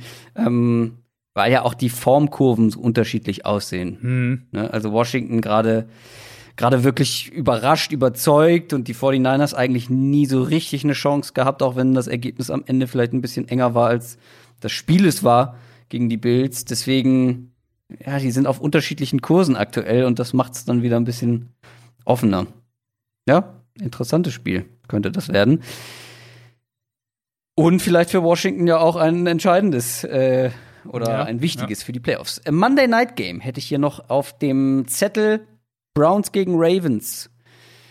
Das ist unser letztes Spiel vor der Speed Round. Die Browns haben jetzt den vierten Sieg in Folge geholt und das sehr überzeugend gegen die Titans, zumindest in einer Halbzeit. In der ersten stehen hm. 9 und 3. Die Ravens stehen 7 und 5 nach dem Sieg gegen die Cowboys. Allerdings waren dabei weniger überzeugend. Das Spiel gab schon mal diese Saison in der ersten Woche. Das haben die Ravens deutlich gewonnen. Seitdem hat sich aber einiges verändert, nicht unbedingt zum Positiven auf Ravens Seite. Ich habe ja letzte Woche bei den Browns gesagt oder bei dem Duell Browns Titans wegen des starken Browns Run Game, ja, versucht das Run Game zu stoppen, voller Fokus darauf und lass dich dann von Mayfield schlagen, wenn dich jemand mhm. schlagen soll. Mhm. Ja gut, das hat Baker Mayfield dankend angenommen ähm, und hat sie geschlagen in der ersten Halbzeit. Das war ein verdammt gutes Spiel von Mayfield, von der ganzen Passing Offense von den Browns und irgendwie sehe ich jetzt hier auch so ein paar Parallelen in dieser Partie. Also es könnte wieder darauf ankommen oder die Defense muss sich wieder überlegen, ja, was ist denn wichtiger? Konzentrieren wir uns auf den Run und riskieren, dass uns Mayfield schlägt. Mittlerweile wäre ich halt nicht mehr so überzeugt davon, dass das die beste Strategie ist. ja, also das war sicher die beste Halbzeit, die ich von der Browns oder von den Browns insgesamt als Team seit, weiß nicht, seit immer fünf Jahren, zehn Jahren gesehen habe, keine Ahnung. Ähm, klar, Play Action hat super funktioniert, überhaupt keine Frage. Da haben sie sich ja auch die, die Zeit geholt, dann über diese Designs, um Leute eins gegen eins tief offen zu bekommen. Mayfield hat in dem Spiel, das war eine unfassbare Statistik, bei bei elf Play-Action-Pässen hatte der im Schnitt 18 Yards pro Play-Action-Pass. Ähm, natürlich völliger Wahnsinn. Ähm, auch, auch drei von seinen vier Touchdowns kamen ja über Play-Action. Aber es war eben mehr. Also Playdesigns, wo sie, wie sie auch zwischen, das fand ich, fand ich spannend. Sie haben ja zwischen diesen engen Formationen, die sie eh viel spielen, um, äh, um daraus auch ins Play-Action-Passspiel zu gehen. Und aber auch dann Empty Sets, Spread Empty, haben sie rumgewechselt und, und da auch verschiedene, hatten offensichtlich verschiedene Sachen gesehen, wie sie die Titans attackieren können. Die Trick Plays dann noch dazu, passt zu Mayfield, passt zum Offensive Lineman und so weiter. Also, das hat schon viel Spaß gemacht. Das war wirklich ein super Auftritt, gerade auch von, von Kevin Stefanski ja, dem Head Coach. Wenn wir auf dieses Spiel schauen, kommt, glaube ich, für mich was ins, ins in, oder wird für mich was ein Thema, was ich bei Cleveland jetzt schon einige Male gesagt habe, auch Richtung, ähm, ich meine, die Browns werden höchstwahrscheinlich Playoffs spielen, also zumindest, zumindest auf einem sehr guten Weg, Richtung Playoffs schon gesagt habe. Cleveland ist halt wahnsinnig Matchup-abhängig für mich. Mhm. Ähm, und dieses erste Spiel, klar, das ist jetzt eine Ewigkeit her, das war ja tatsächlich Woche eins gegen die Ravens.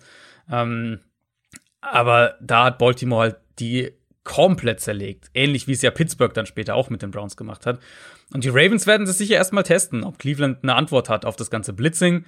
In Woche 1 haben sie Mayfield unheimlich aggressiv geblitzt und der kam damit überhaupt nicht zurecht. Hat sich viel geändert seitdem, keine Frage. Brown, Browns haben sich offensiv insgesamt stabilisiert, auch Mayfield hat sich gegen den Blitz stabilisiert.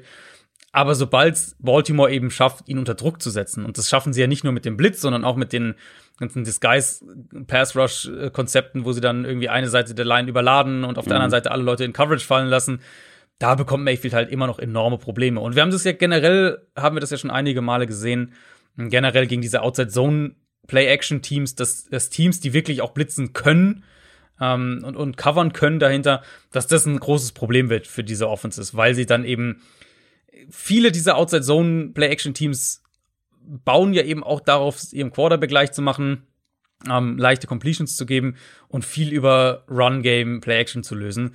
Und wenn du das halt einigermaßen ihnen wegnimmst, dann kommen eben die Probleme. Und das, das haben die Titans in der ersten Halbzeit überhaupt nicht geschafft. Da hat Mayfield ja überhaupt keinen Druck gehabt.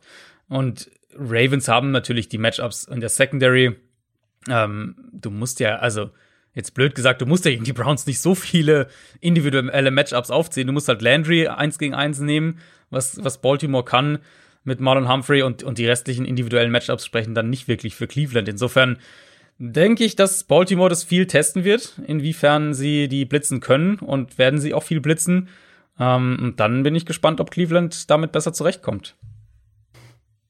Ja, und auf der anderen Seite wird's ja aber auch interessant, weil die Ravens selber offensiv, puh, Lama Jackson, ja, sieht vielleicht am, am Boden wieder ein bisschen besser aus, ein bisschen explosiver als zwischenzeitlich. Ähm, aber ansonsten ja auch viel wie immer. Die O-Line nicht besonders gut. Das limitiert das Run-Game insgesamt und Lamar im Passspiel. Äh, ich bin ja. jetzt kein Mechanics-Experte, also Quarterback, äh, Mechaniken Fußstellung und so weiter ähm, bin ich definitiv kein Experte. Aber was mir halt auch letzte Woche gegen die Cowboys wieder aufgefallen ist, die Bälle segeln halt bei ihm neuerdings immer mhm. so. Da kommt überhaupt kein Zip dahinter.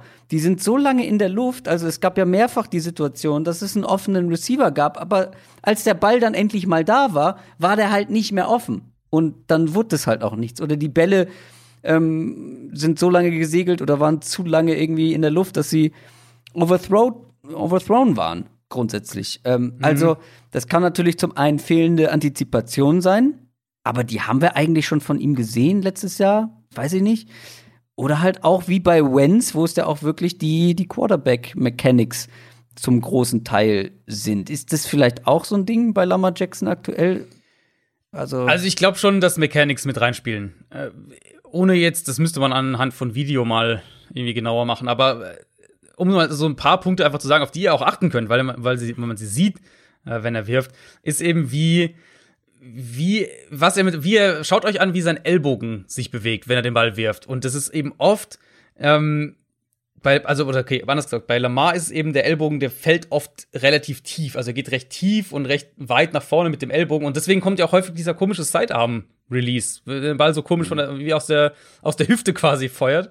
Ähm, vergleicht ja, das mal. Gerade gegen die Cowboys hat er ja jeden zweiten Wurf so gemacht.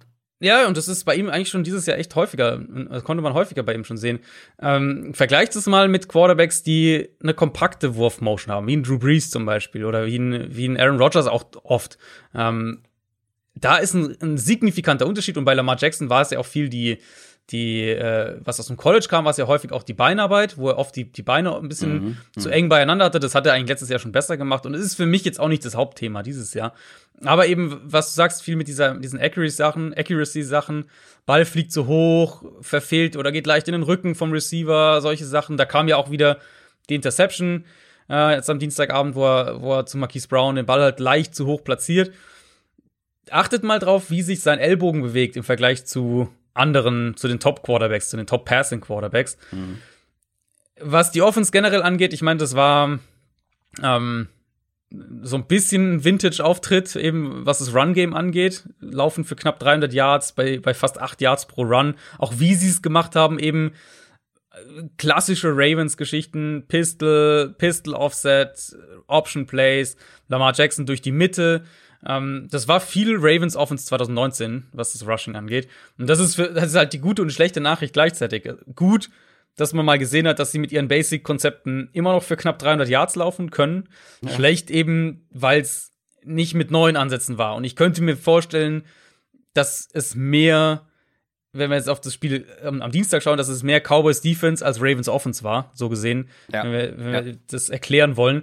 Ähm, und wenn das stimmt, dann werden wir sicher auch wieder einige der Probleme gegen Cleveland sehen, weil die Browns defensiv an der Line of Scrimmage natürlich noch mal eine, oder selbst auch eine große Herausforderung darstellen können.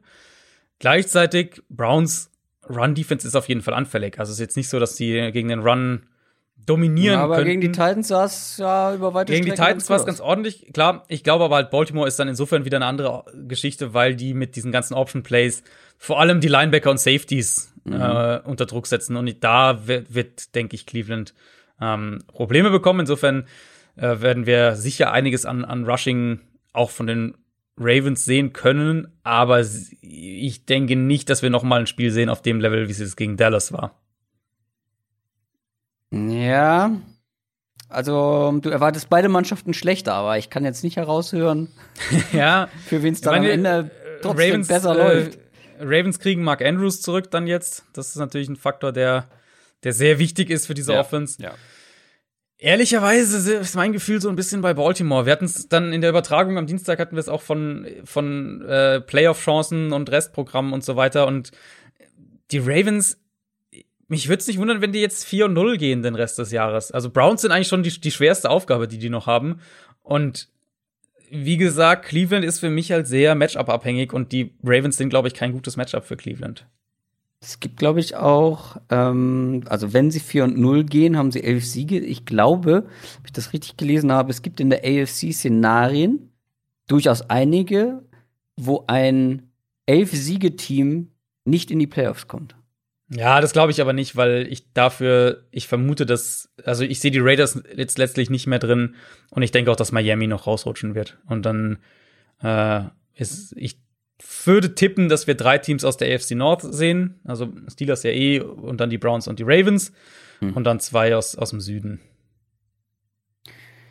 Kommen wir zu unserer Speed Round und die machen wir heute mal richtig zackig, weil bei vielen Teams ist wirklich Hopfen und Malz verloren. So zum Beispiel auch, vielleicht noch nicht rechnerisch, aber ja gut, komm, sind wir ehrlich, die Bears und die Texans werden nichts mehr mit der Postseason zu tun haben. Die Bears haben noch einen sicheren Sieg äh, gegen die Lions aus der Hand gegeben, stehen 5 und 7. Die Texans hätten beinahe gewonnen. Ich habe mich sehr geärgert, weil das war mein All-or-Nothing-Tipp und dann fummeln die den Ball in der Red Zone. Ja, die Colts haben dann letztendlich doch noch gewonnen und die Texans stehen jetzt bei 4 und 8. Was hier also aus sportlicher Sicht auf jeden Fall interessant ist, hier trifft Stärke auf Stärke, Bears Defense, Texans Offense und Schwäche auf Schwäche, Bears Offense, Texans Defense. Mhm. Auf welches dieser Matchups freust du dich denn am meisten? also, auf immer auf Deshaun Watson, wenn, ja, wenn ich mich auf eins freuen soll. Ich hätte jetzt gedacht, dass du Trubisky ja. sagst. Mhm, ähm, also der Ansatz für die Bears war ja eigentlich immer, wenn, okay, die Offense ist nicht gut, aber wenn wir offensiv ein bisschen was produzieren, dann gewinnen wir halt defensiv. Und dann hast du halt so ein Spiel wie gegen die Lions, wo du eine Führung hergibst, die du niemals noch hergeben darfst. Ähm, klar, auch der Fumble von Trubisky, wo er halt überhaupt keine Ahnung hat, dass da ein Pass-Rusher kommt, das darf da natürlich auch nicht fehlen. Also, wenn die Bears nicht mal gewinnen, wenn sie 30 Punkte machen, dann gewinnen sie nicht mehr viel. Gilt natürlich auch für die Texans, die gegen die Colts dann jetzt inzwischen ja ohne, ohne Fuller den Ball eigentlich ganz gut bewegen konnten. Chicago müsste die Mittel haben, um, um Houstons Receiver einigermaßen auszuschalten und dann auch Watson unter Druck zu setzen, was dann vielleicht ein Low-Scoring-Game als Resultat hat, was, womit Chicago natürlich dann eine deutlich bessere Chance hat. Ich fand es ja eigentlich schon ganz gut, was die gerade auch im Passspiel gemacht haben äh, auch, auch Matchups kreiert und falls Houston auch versucht, Man-Coverage zu spielen, äh, da nochmal Reminder, Bradley Roby fehlt denen ja, dann wird es auch Räume geben für die Bears. Also das sollte ein Spiel sein, in dem Chicago den Ball laufen kann. Mhm. Ähm, ich würde weiter versuchen, Cordero Patterson flexibel einzusetzen und dann sehe ich halt eigentlich, also eigentlich müsste Chicago das gewinnen, mit eben der Ausnahme, dass Deshaun Watson das Spiel für Houston gewinnen kann. Den Faktor haben die Bears eben nicht, aber ich, also eigentlich müsste Chicago das gewinnen können. Ja, eigentlich schon. Aber sie hätten auch eigentlich das Spiel gegen die Lions gewinnen richtig, können. Ja. Gut, wenn du, also wenn du, wenn sie, ja, wenn sie über 30 Punkte zulassen, dann, äh, dann gewinnen die Bears, glaube ich, dieses Jahr kein Spiel mehr. Naja, und die Lions waren ohne, ohne Golladay. Ja, die Texans ohne Fuller, aber die Texans werden immer noch eine solide Passing-Offense haben. Also ich finde, also die Parallelen des, der Matchups, finde ich, sind sind durchaus da. Absolut, bei den Bears, ja, jetzt. Bears gegen Lions und Bears gegen Texans. Sind ähm, total da. Beides schlechte Defenses, auf die die Bears treffen. Also, weiß nicht, ich bin da noch ein bisschen unentschlossen, wer da am Ende jo, gewinnt. Ich finde, ist auch äh, ist ja das einzige ähm, äh, Pick im Spiel, also wo wo es keinen Favoriten gibt. Hm. Laut Quote. Zu Recht in meinen Augen. Bengals gegen Cowboys, die Bengals, für die geht es wirklich um gar nichts mehr, äh, um gar nichts mehr. Die sind schon raus, auch rechnerisch. Die Cowboys, rein rechnerisch nicht, aber praktisch vermutlich schon, stehen 3 und 9. Und mein Gott, ist diese Cowboys-Defense schlecht. Meine Güte. Mhm. Was ist eigentlich mit den Linebackern bei den Cowboys passiert? Mit ja, Leighton Vanderash. Dieser Touchdown von Lamar ja. Jackson. Ah, Leighton Vanderash ist. Ja, zweimal. Vanderash war ja für zwei Touchdowns eigentlich verantwortlich. Einmal der, wo er, wo er zur Seite läuft, statt und, und Jackson Statt sein Gap zu rennt. halten. Das ist das genau. Wichtigste, genau. was wir immer bei den Ganz Ravens genau. oder was alle bei den Ravens sagen. Ganz genau. Sei geduldig, achte auf deine Gaps, lass ja. dich nicht verarschen. Und ja. was macht er? Läuft fünf Meter von ja. seinem Gap weg. Genau, und dann oh. aber nochmal später, ähm, wo er bei einem Play-Action-Fake äh, viel zu sehr auf die Line of Scrimmage zugeht und dadurch hinter ihm sich, das war der Boykin-Touchdown, und dann nicht einen riesen Raum halt hinter ihm öffnet. Aber das ist generell ein Ding, also die Linebacker spielen übel und ich dachte ja eigentlich, Dallas könnte vielleicht ein bisschen den Zugriff bekommen mit der Defensive Line, weil sie da ja eigentlich mittlerweile echt ganz gut spielen gegen eine wackelnde Ravens O-Line, aber das war ja auch überhaupt nicht der Fall. Äh, ja, können die Bengals das denn ausnutzen? Beziehungsweise auf der anderen Seite, die Cowboys Offense spielt, finde ich, den Umständen entsprechend okay. Mhm. Und die Bengals mhm. Defense ist ja auch durchaus schlagbar. Vielleicht wird das ja sogar ein sehr unterhaltsames Spiel. Also Dallas muss ich da wiederum positiv sagen, die haben gegen Baltimore den Ball phasenweise besser bewegt, als ich es erwartet hatte. Ja, CD Lamp halt einfach, ne? CD Lamp, aber auch, also auch Gallup hatte ja ein paar richtig gute Plays. Dallas mit seiner Offense müsste das eigentlich gewinnen können. Und ich vermute auch, dass sie ja. deutlich, dass das dann tatsächlich ein Spiel wird, wo sie deutlich mehr mit der Defensive Line den Impact haben mhm. gegen eine Bengals Line, in der jetzt auch noch Jonah Williams fehlt, als ob die nicht äh, genug Probleme hätten. Mixon wird diese Woche auch noch nicht spielen. Also ehrlicher, ich glaube, das wird, das wird natürlich ein Spiel, was absolut, also für einen Draft Relevanz hat, aber sonst äh, nicht sonderlich viel. Der, wenn die Bengals das verlieren, dann haben sie, glaube ich, fast den Nummer 3 Spot schon, mhm. schon halb in der Tasche. Ähm, und ich glaube, so wird es auch kommen. Also Cowboys sehe ich dann doch als das bessere Team. Panthers gegen Broncos. Die Panthers hatten frei, späte Bye Week. Auch hier, wie bei den Bucks, stehen 4 und 8. Die Broncos haben sich gegen die Chiefs gut geschlagen, aber verloren, stehen 4 und 8. Ach, guck mal, beide gleich. Hm. Verrückt. Ich war unter der Woche, äh, vielleicht habt ihr es mitbekommen, im Panthers Podcast Keep Talking zu Gast. Da warst du ja auch schon mal. Mhm. Und äh, da haben wir auch noch kurz über dieses Spiel gesprochen. Und da ist mir erst aufgefallen, ich habe keine Ahnung, wer das gewinnt.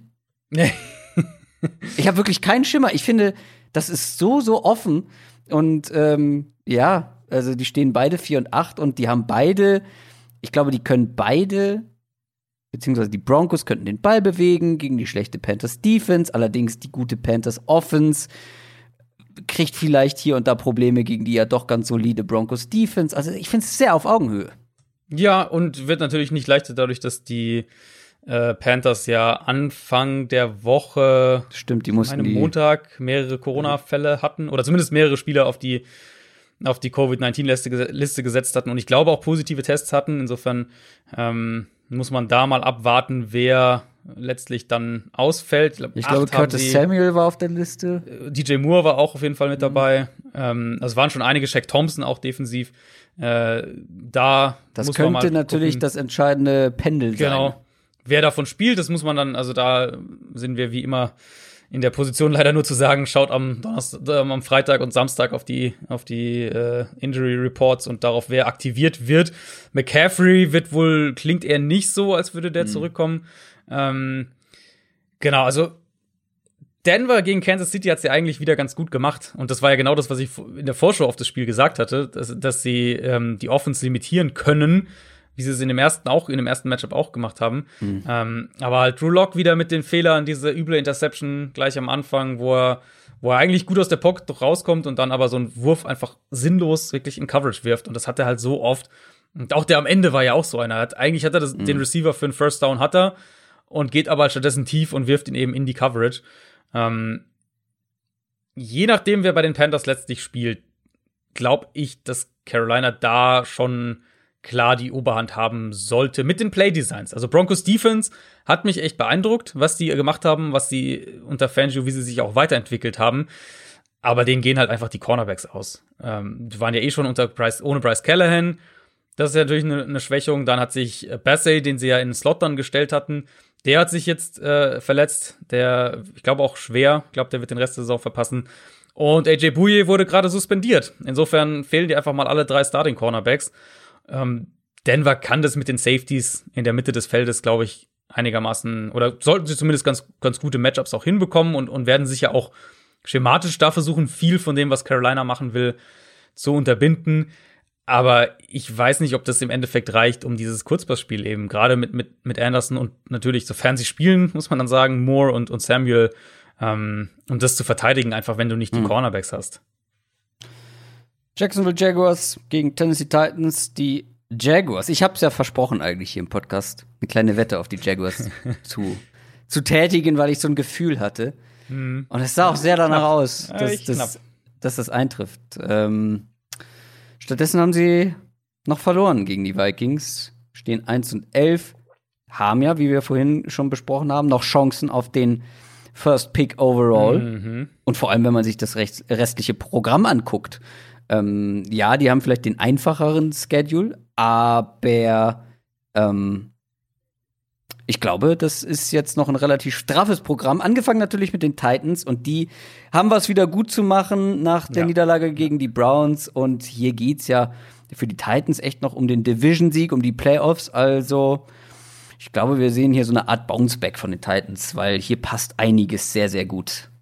Ja, also muss man eigentlich davon ausgehen. Tennessee müsste den Ball sehr gut bewegen können. Laufen. Gerade auch, ja, beides eigentlich laufen mhm. und auch durch die Luft. Äh, wir haben es ja auch gegen Cleveland gesehen wieder, dass sie das können. Wenn man sie mal zwingt, den Ball zu werfen, dann können sie das eigentlich auch. Äh, Jaguars sind gegen den Run natürlich anfällig, überhaupt keine Frage. Und Tennessee wird sicher auch das sehr intensiv dann auf die Probe stellen. Aber, die, also wenn ich das unterscheiden müsste, die große Schwachstelle für Jacksonville, wo ich sage, da kannst du deine Big Plays auch anbringen, ist halt echt die Pass-Defense. Die haben keine Cornerbacks in meinen Augen, die, die Brown und Corey Davis covern können. Die werden blitzen müssen, um zum Quarterback zu kommen, was äh, sie auch die letzten Spiele auffällig häufig gemacht haben. Aber auch da wiederum sind sie dann natürlich wackelig, weil sie halt nicht die Cornerbacks dahinter haben. Insofern, ich glaube, Tannehill wird da gar nicht viel ins, ins normale Dropback-Passing-Game gehen müssen, sondern Tennessee wird es offensiv mit dem Run-Game, Play-Action, Crosser über die Mitte, oder die, die Titans-Klassiker gewissermaßen.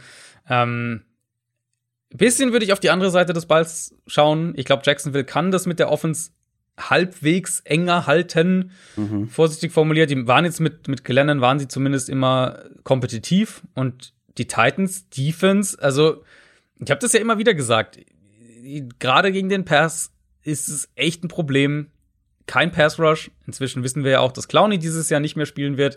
Ähm, und mir fehlen dann eben auch die, die schematischen Alternativen oder dass du sagst, wir, wir finden andere Wege, um den Pass zu stoppen.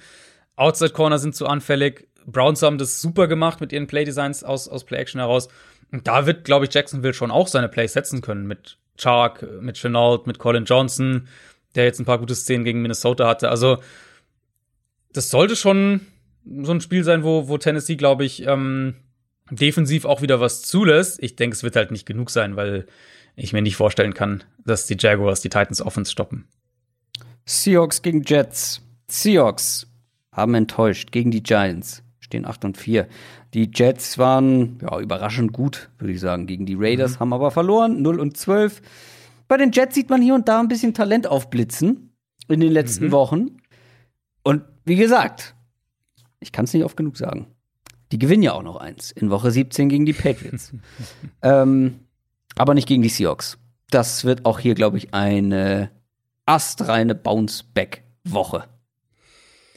Äh, ja, ist auch tatsächlich meine Vermutung. Jets Offense war jetzt mal verbessert. Das haben wir auch immer wieder mal gesagt, wenn sie die drei Receiver ja. mal zusammen hatten.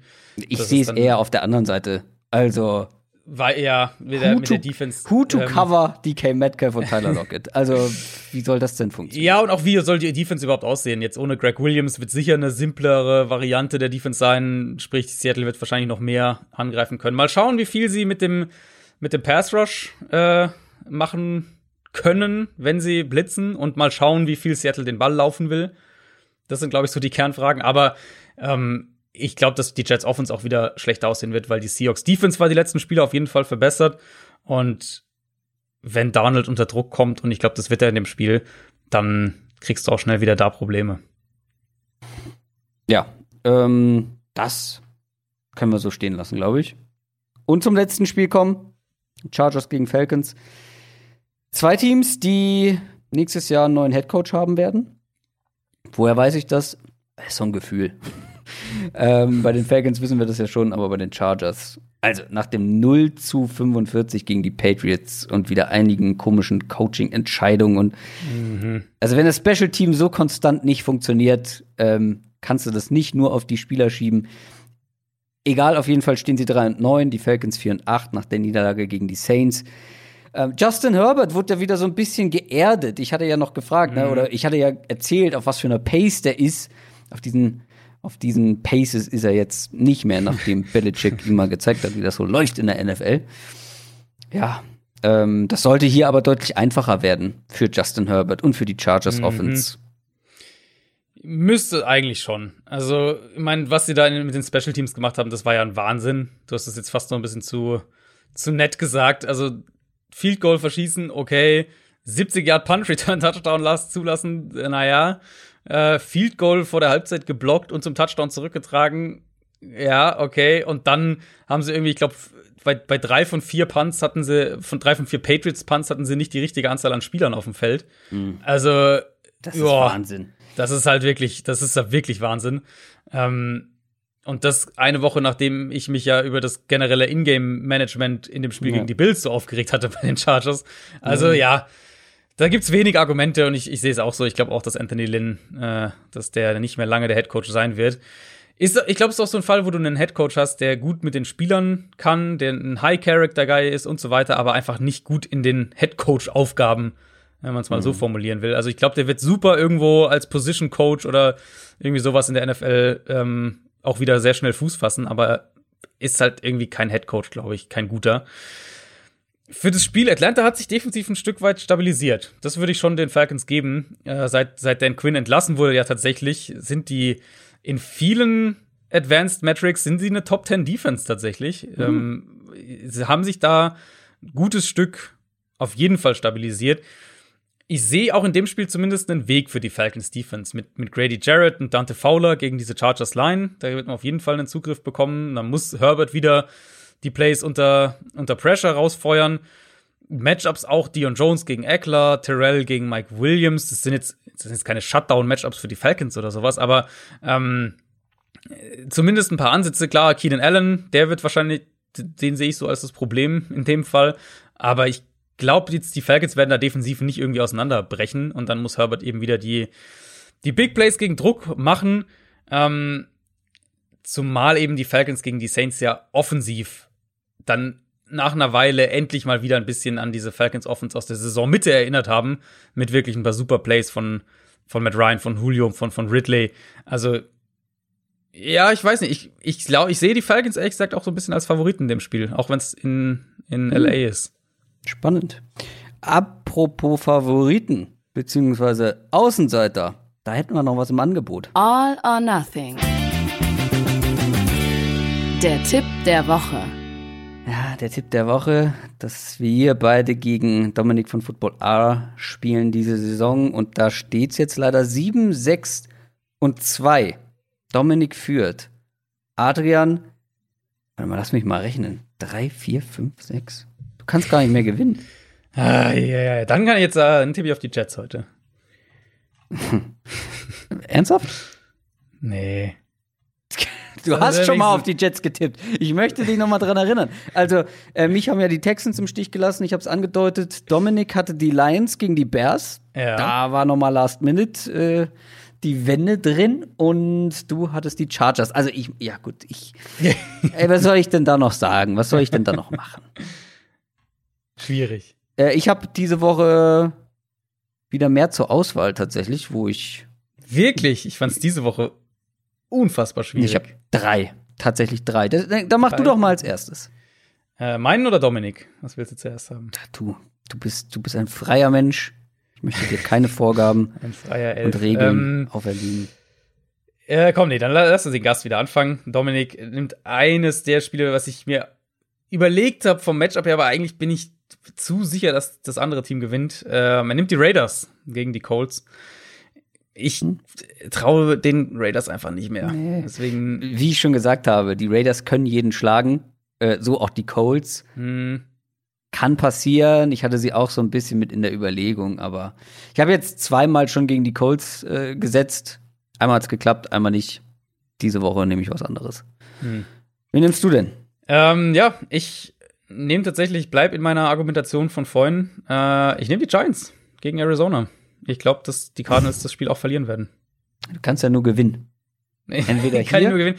Ich, also ja, aber ich oder mein, als Fan der Cardinals. Ich habe ja, äh, wir haben es ja vorhin ausführlich besprochen. Ich glaube halt, dass die, ich glaube, dass die Probleme bei Arizona nicht über diese drei Spiele, vier Spiele noch äh, komplett auskuriert werden. Ich glaube, das, das ist was, was du über die Offseason angehen musst. Und deswegen, ja, Trend spricht gerade für die Giants. Ja, wow, jetzt habt ihr nicht einen davon genommen. Von meinen. Vorschlägen. Okay, jetzt bin ich echt gespannt. Wen hast du denn? Weil ich finde es diese Woche wenige Außenseiter, wo ich sage, wow, das finde ich eigentlich ganz nice. Doch, die Browns sind Außenseiter gegen die Ravens. Die Steelers sind Außenseiter gegen ja, die Bills und Washington okay. ist Außenseiter gegen die 49ers. Washington war das eine, was ich aus dem Ding auch überlegt habe. Ja. Ich sehe die Bills vorne gegen Pittsburgh und mein, wie gesagt, Ravens für mich halt kein gutes Matchup für Cleveland. Ich nehme die Steelers, weil nee, ich erinnere mich, dass ich vorhin argumentiert habe, dass ich sehr viele gute Matchups für die Steelers sehe. Mhm, hast du. Und ich hasse es, wenn ich alle meine Ideen hier äh, präsentiere, weil ich liege dann meistens falsch. und jeder weiß, dass ich eine andere Option gehabt hätte. Äh, ich nehme aber die Steelers gegen die Bills. Ähm, wie gesagt, für mich gibt es ein paar gute Matchups aus Steelers ah, Sicht. Okay. Und ähm, ich glaube, Josh Allen wird ein bisschen Probleme mit der Front bekommen. Okay. Ja, ist ein guter Pick, keine Frage. Also ne, ist, ist halt ein Topspiel. Ist, halt, ist auch für mich das klar auf dem Schedule das beste Spiel ja. äh, diese Woche. War ja auch unser Spiel der Woche. Richtig. So, das war's. Preview auf Woche Nummer 14. Ähm, es gibt kein College-Update diese Woche. Das sei nochmal ja, gesagt. Richtig, das äh, mussten, mussten wir tatsächlich verschieben, einfach weil ähm, ich diese Woche zweimal für The Zone in München bin, plus ja. unsere Aufnahme, da wird's dann irgendwann sehr eng. Aber diese Woche ist ja eh schon wieder ziemlich wild, leider mit Absagen. Ja, wir werden dann zig Absagen, äh, ne? Ja, wir werden dann nächste Woche aber ausführlicher Richtung Playoffs wahrscheinlich schon schauen. Äh, da sei nochmal der Hinweis gegeben, diese College-Update-Folgen hört ihr bei Patreon. Da könnt ihr uns auch supporten. Und wenn ihr uns supportet, hört ihr das College Update, kommt in unseren Discord-Channel www.downsettalk.de slash support. Das soll's für diese Woche gewesen sein. Eine kurze Frage hätte ich noch an dich. Bist du eigentlich so ein Open World ähm, Roleplay-Gamer? Damit irgendwie. Redest du jetzt von Konsolenspielen? Generell. Videospielen nennt man das, glaube ich. Äh, ja, ja, doch, tatsächlich ja. Was, was hast du denn gespielt so? In der Hinsicht? Ähm, in letzter Zeit jetzt oder generell? Generell. Also ich habe äh, Red Dead Redemption, Witcher, ja. solche Spiele. The Witcher hast du gespielt? Ja, wieso tust du denn dann so unwissend? Was ist denn mit dir? Jetzt, wenn die Leute das hören, ist das am meisten gehypte PC-Spiel, Videospiel, ganz wie ihr wollt, der letzten, ich glaube, so, wie lange arbeiten ja, die daran? Okay. Neun Jahre? Cyberpunk? Jetzt, ich, hab, ich wusste jetzt nicht genau, worauf du hinaus willst, ehrlich gesagt. Ja, und äh, es verfolgt mich an allen Ecken und Enden. Das wollte ich nochmal nachfragen, äh, wie du. Ich habe tatsächlich einiges an, an, es ist mehrfach in meiner Timeline und so aufgeploppt, aber ich muss ehrlich sagen, dass ich mich noch 0,0 damit auseinandergesetzt habe, weil ich während der NFL-Saison sowieso keine Zeit für irgendwas anderes habe. Ja, ich habe ja tatsächlich einen kleinen Sabbatmonat im Januar. Stimmt, ja, richtig. Da wird das ganz gut passen. Das ist ja von den Machern von The Witcher, deswegen könnte dir das auch gefallen. Hm. Ich bin eigentlich überhaupt nicht so ein Typ für Open World und Roleplay Game und diese Art. Ähm, aber es ist so gut gemacht und der Soundtrack und alles. Egal.